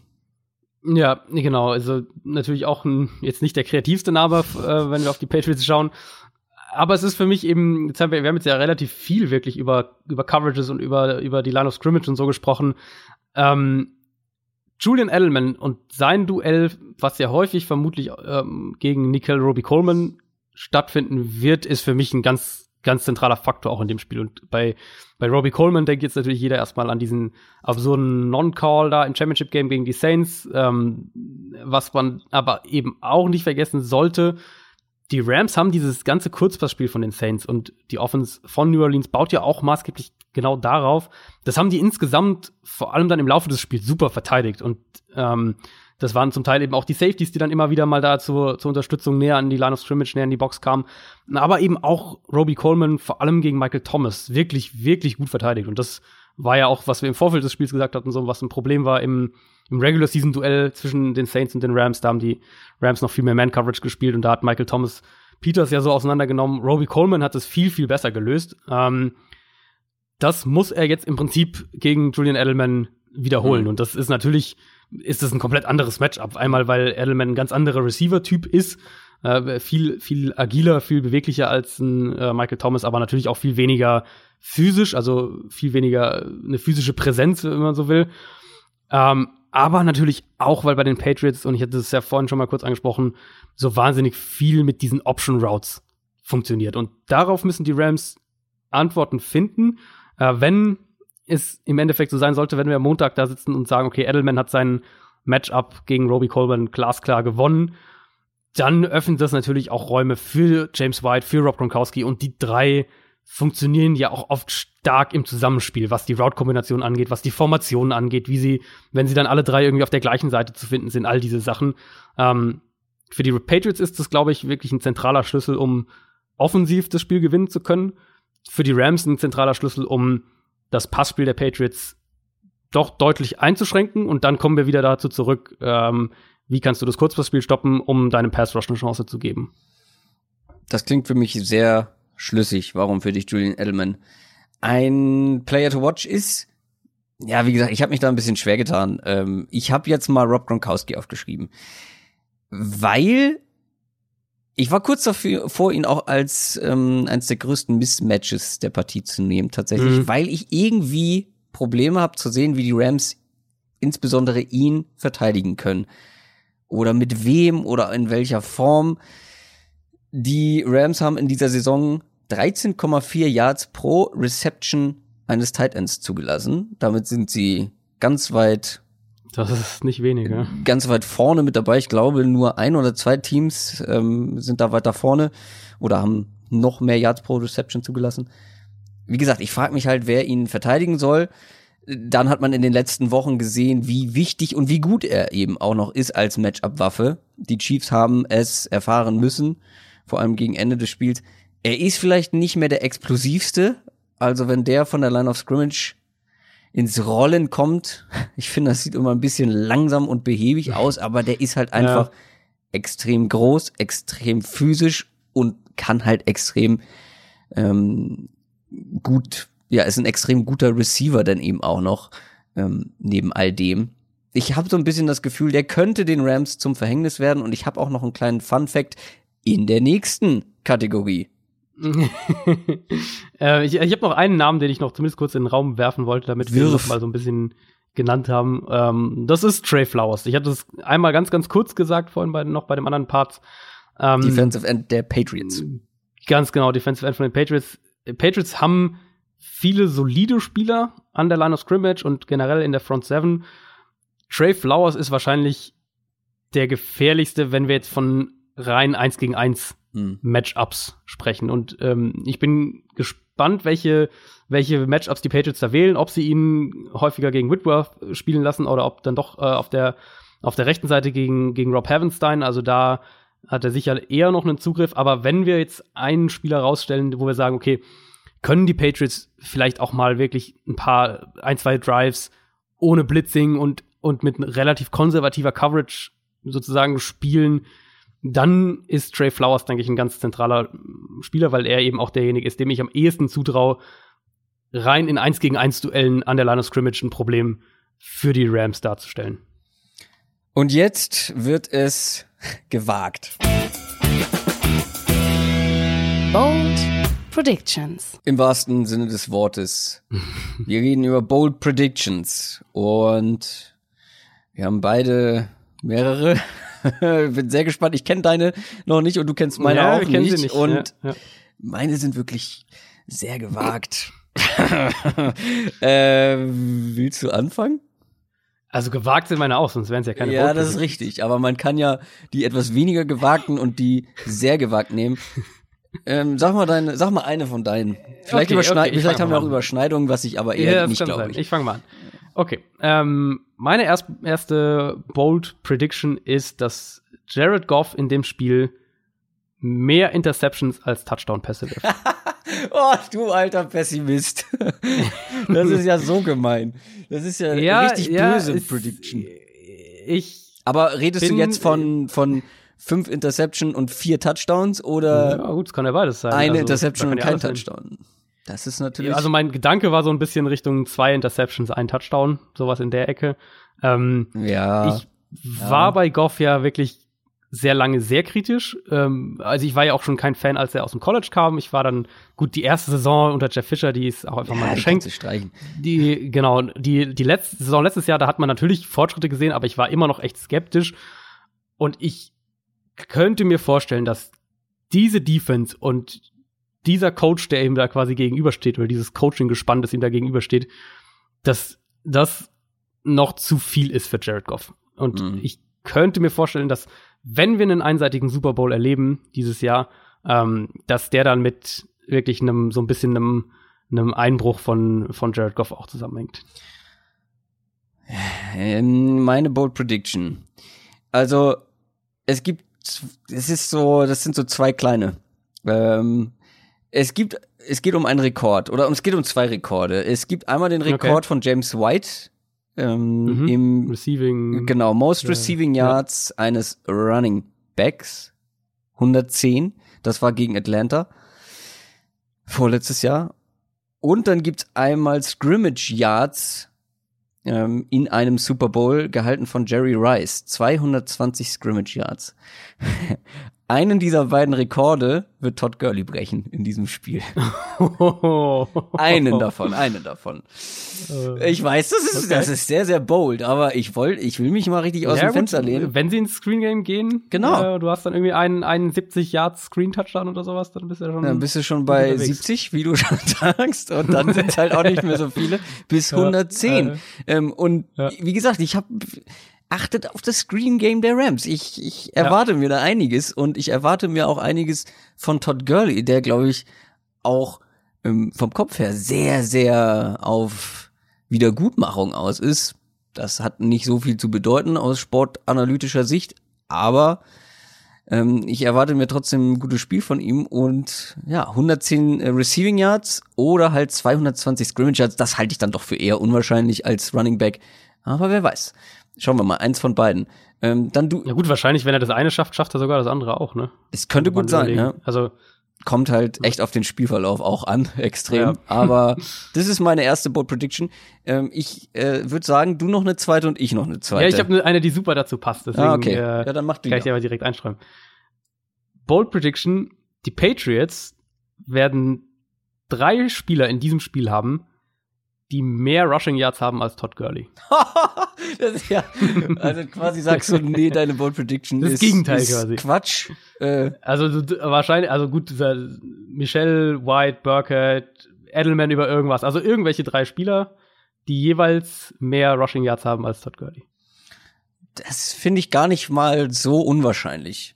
Ähm, es kommt halt sehr darauf an, was für ein Spiel die Rams generell haben. Ja, ja. Ähm, was Todd Gurley für ein Spieler, wie viel er auch eingesetzt wird. Und dann kann das gut passieren, glaube ich schon. Mm, Jetzt komme ich. Gut, wenn deine Prediction ja, dann, dann wird's dann wird's schwierig. wirklich sehr schwierig. Ähm, meine zweite Bold Prediction ist Rob Gronkowski. oh Gott, ich will das gar nicht sagen, weil das so absurd ist. Rob Gronkowski. Nein, das kann gar nicht passieren. Aber ich habe so einen lustigen Fun Fact noch kurz vor der Aufnahme. Das ist der Fun Fact. Pass auf. Okay, ich baue es Ah, anders jetzt- auf. Ich baue es okay, anders auf. okay, okay, Fun Fact beziehungsweise eine kleine Fun Statistik. Rob Gronkowski hat in seinen Postseasons entweder null oder drei Touchdown-Pässe gefangen. 2010 null. Äh, da hatte er auch nur ein Spiel. 2011 drei Touchdowns. 2012 auch nur ein Spiel. Ich glaube, da hat er auch nur ein Target bekommen. Ich weiß nicht, hat er sich da verletzt? Ist schon zu lange her.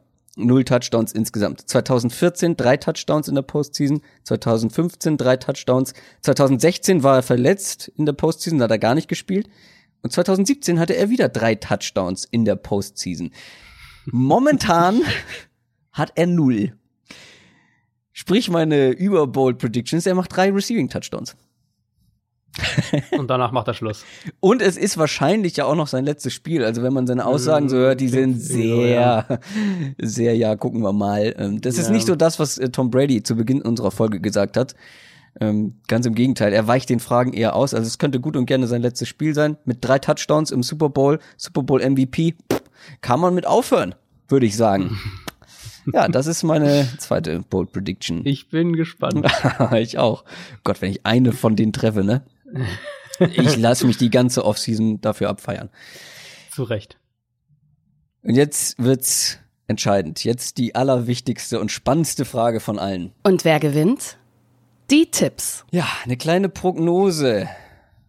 Ein Tipp. Wer gewinnt? Also ich habe da ex ich tue mich extrem schwer und ich habe mich tatsächlich auch bis jetzt noch nicht entschieden.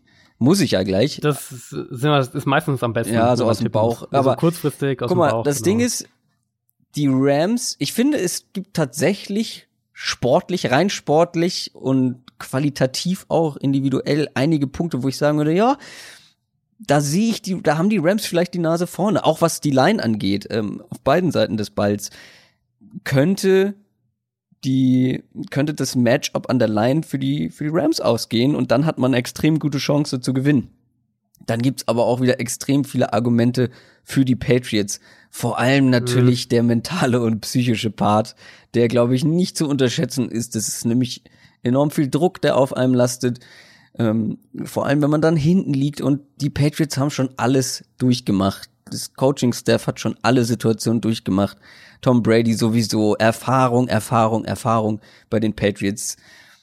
Ähm, also ich meine, da alles, was wir hier jetzt oder was du vor allem analysiert hast in den letzten anderthalb Stunden, ähm, das wissen die natürlich auch und noch viel detaillierter und ja, mit zwei ja. Wochen Vorbereitungszeit ist Bill Belichick eh und sein, sein Coaching-Staff eh sehr, sehr gut und sind immer gut, sich besondere Lösungen zu überlegen und die Schwachstellen halt ähm, herauszufinden sozusagen oder anzugreifen. Die Rams müssen also für mich ist so der Knackpunkt, wenn die Rams es schaffen, die Patriots Offense so wenig oder so kurz wie möglich auf dem Feld zu lassen, dann haben sie eine sehr gute Chance. Also gar nicht erst anfangen lassen, bei First und Second Down da ihre vier, fünf Yards zu passen und zu laufen. Turnover kreieren. Ich finde, die Rams müssen sehr, müssen aggressiv sein. Das, was wir schon gesagt haben, defensiv vor allem, sehr, sehr aggressiv sein. Ähm, ich meine, es ist der Super Bowl, man muss alles oder nichts geben oder gehen. Ähm, und entweder man halt Turnover nach Downs oder halt anders auf einem anderen Weg. Aber ich glaube, die müssen sehr aggressiv sein, um, Patri äh, um die Patriots vom Feld zu kriegen. Und wenn man dann selber Ballbesitz hat, dann finde ich, muss man an der Uhr gehen. Die, das, was die Patriots eigentlich immer machen, die gegnerische Defense müde spielen, das müssen dann die mhm. Rams machen. Also defensiv aggressiv und offensiv, ich würde nicht sagen passiv, aber halt zeitraubend. Das ist zwar vielleicht unsexy und vielleicht auch ein bisschen ungewohnt für die Rams, aber ich finde, gegen die Patriots muss man schon so in die Richtung gehen. Und wenn das alles klappt, dann haben sie eine gute Chance. Und dein Tipp? ich wollte jetzt eigentlich erstmal deinen Tipp abwarten, aber. aber meiner steht hier vor mir. Ich, äh, ich habe mich festgelegt. Sag ihn mal. Vielleicht nehme ich einfach dann so den anderen, das andere Team. Du, ich glaube, du nimmst also, die Patriots. Ja, ich nehme die Patriots. Ja. Ich habe, ähm, ich glaube, die die Defense wird für Goff eine zu große Herausforderung und ich sehe das Problem einfach, dass die Rams keinen richtigen Zugriff auf Brady bekommen und auf eben diese ganze dieses ganze Kurzpassspiel Edelman White Gronkowski, dass genau das andersrum passiert, nämlich dass New England ähm, den Ballbesitz dominiert und die Rams in Situationen zunehmend bekommt, in denen dann Goff so ein bisschen unter Druck steht, weil, weil sie irgendwann das Gefühl kriegen, sie müssen schnell punkten, weil die Patriots so lange den Ball haben und konstant punkten. Ähm, das ist genau das Gegenteil glaube, von dem, was ich als ja, genau, genau, äh, genau, vorgeschlagen genau habe. Also du glaubst, das trifft halt nicht ähm, ein und dann, ja, dann wird's wirklich Genau, ich, ich glaube, ich passiert genau andersrum, ja. Ähm, ich habe meinen Tipp im Endeffekt jetzt auf 26-17 Patriots, also relativ, relativ, deutlich sogar. Ja, und relativ ähm, punktearm. Ja, ja, ähm, wäre ja auch was Neues, was, falls es so deutlich wird, was die Patriots angeht, das hatte ich mir, habe ich mir noch angeschaut, die von den letzten 18 Super Bowls, wo die Patriots ja immerhin bei fast der Hälfte dabei waren, nämlich bei 8. ähm, oh. Die 10 ohne die Patriots hatten einen durchschnittlichen Sieg, äh, Siegabstand, also wie viel Punkte Abstand der Sieger hatte, von 15,3 Punkten. Die 8 mit den Patriots von 4,3. Also die Patriots Super Bowls, und das weiß ja jeder, der die letzten Jahre Super Bowl geschaut hat, die sind eigentlich immer eng und spannend und, und äh, gehen bis ganz zum Schluss noch irgendwie, ist es alles noch offen. Also ich mein Tipp quasi ist so ein bisschen, dass die Patriots es dieses Mal ein bisschen deutlicher machen. Ich glaube auch, also wenn es einen deutlichen Sieg gibt, dann von den Patriots umgekehrt. Äh, wenn die Rams gewinnen, dann wird es ein harter Kampf. Oh Mann, ich will mich nicht entscheiden. Ich habe keine Ahnung. Ich bin ganz ehrlich, ich ich kann mir halt echt nicht vorstellen, dass die Patriots einen zweiten Super Bowl hintereinander verlieren. Ich kann es mir nicht vorstellen. Ich sage, so, jetzt aus dem Bauch raus. Ich sage zu aller Überraschung, die Rams gewinnen. Sehr gut. Äh, und zwar mit 28 zu 24. Da haben wir ja beide. Ja. Ich stehe überhaupt nicht hinter diesem Tipp, aber es ist mir auch egal. Ich werde gezwungen, hier zu tippen. äh, Gewinnen wir beide nicht von einem Shootout aus? Ist das so? Äh, beide nicht von einem Shootout. Ja. Ja, also ja, glauben wir beides glaub, fallen nicht viele Punkte. Weil, also für mich vor allem eben, weil ich denke, dass wir wieder viele lange Patriots Drives sehen, also wo einfach viel Uhr runtertickt. Ähm, und wir von beiden Teams, wobei ich eben natürlich auch, was mein Tipp dann so ein bisschen widerspiegelt, da auch noch mehr auf die Patriots schaue, bessere Defense sehen werden, als es jetzt teilweise in, ja. in den Playoffs der das Fall war. Also ich meine, Patriots, wenn wir da jetzt so die, die erste Hälfte gegen die Chiefs anschauen, war das ja schon relativ stark. Ähm, Rams natürlich gegen Dallas war das sehr, sehr gut. Gegen die Saints haben sie sich dann gesteigert im Laufe des Spiels, wurden da immer besser. Also ich glaube, dass wir von den Defenses ähm, ein bisschen mehr sehen und dass wir dann ein Spiel sehen, was einfach relativ schnell durchläuft. Also ein Spiel, was, was quasi vom, vom was nicht so viele Ballbesitzwechsel hat zum Beispiel. Also dass beide Teams vielleicht nicht so viele Turnover haben, dafür längere Drives, sowas. Und dann haben wir ähm, ein vergleichsweise kurzes Spiel. Damit kommen wir zur abschließenden Frage und schlagen einen Bogen zum Start dieser Folge. Wie hoch ist die Wahrscheinlichkeit, dass wir nach dem Super Bowl weitermachen werden? Wie hoch ist die Wahrscheinlichkeit? Mhm. Ähm, ich sage jetzt mal 100 Prozent? Die Antwort ist vollkommen richtig. Damit beenden wir diese Folge. Wir hören uns nach diesem Super Bowl, der unfassbar spannend wird. Oder ich bin sehr gespannt einfach drauf, wie es ausgeht. Wir hören uns nächste Woche dann natürlich mit der ausführlichen Analyse, mit dem ausführlichen Recap wieder. Wir wünschen euch viel Spaß beim Super Bowl gucken. Vielleicht ja in der Tonhalle in München. Denkt dran, ja. ihr könnt Tickets gewinnen bei uns auf Instagram. Egal wie ihr guckt, wo ihr guckt. Ganz viel Spaß.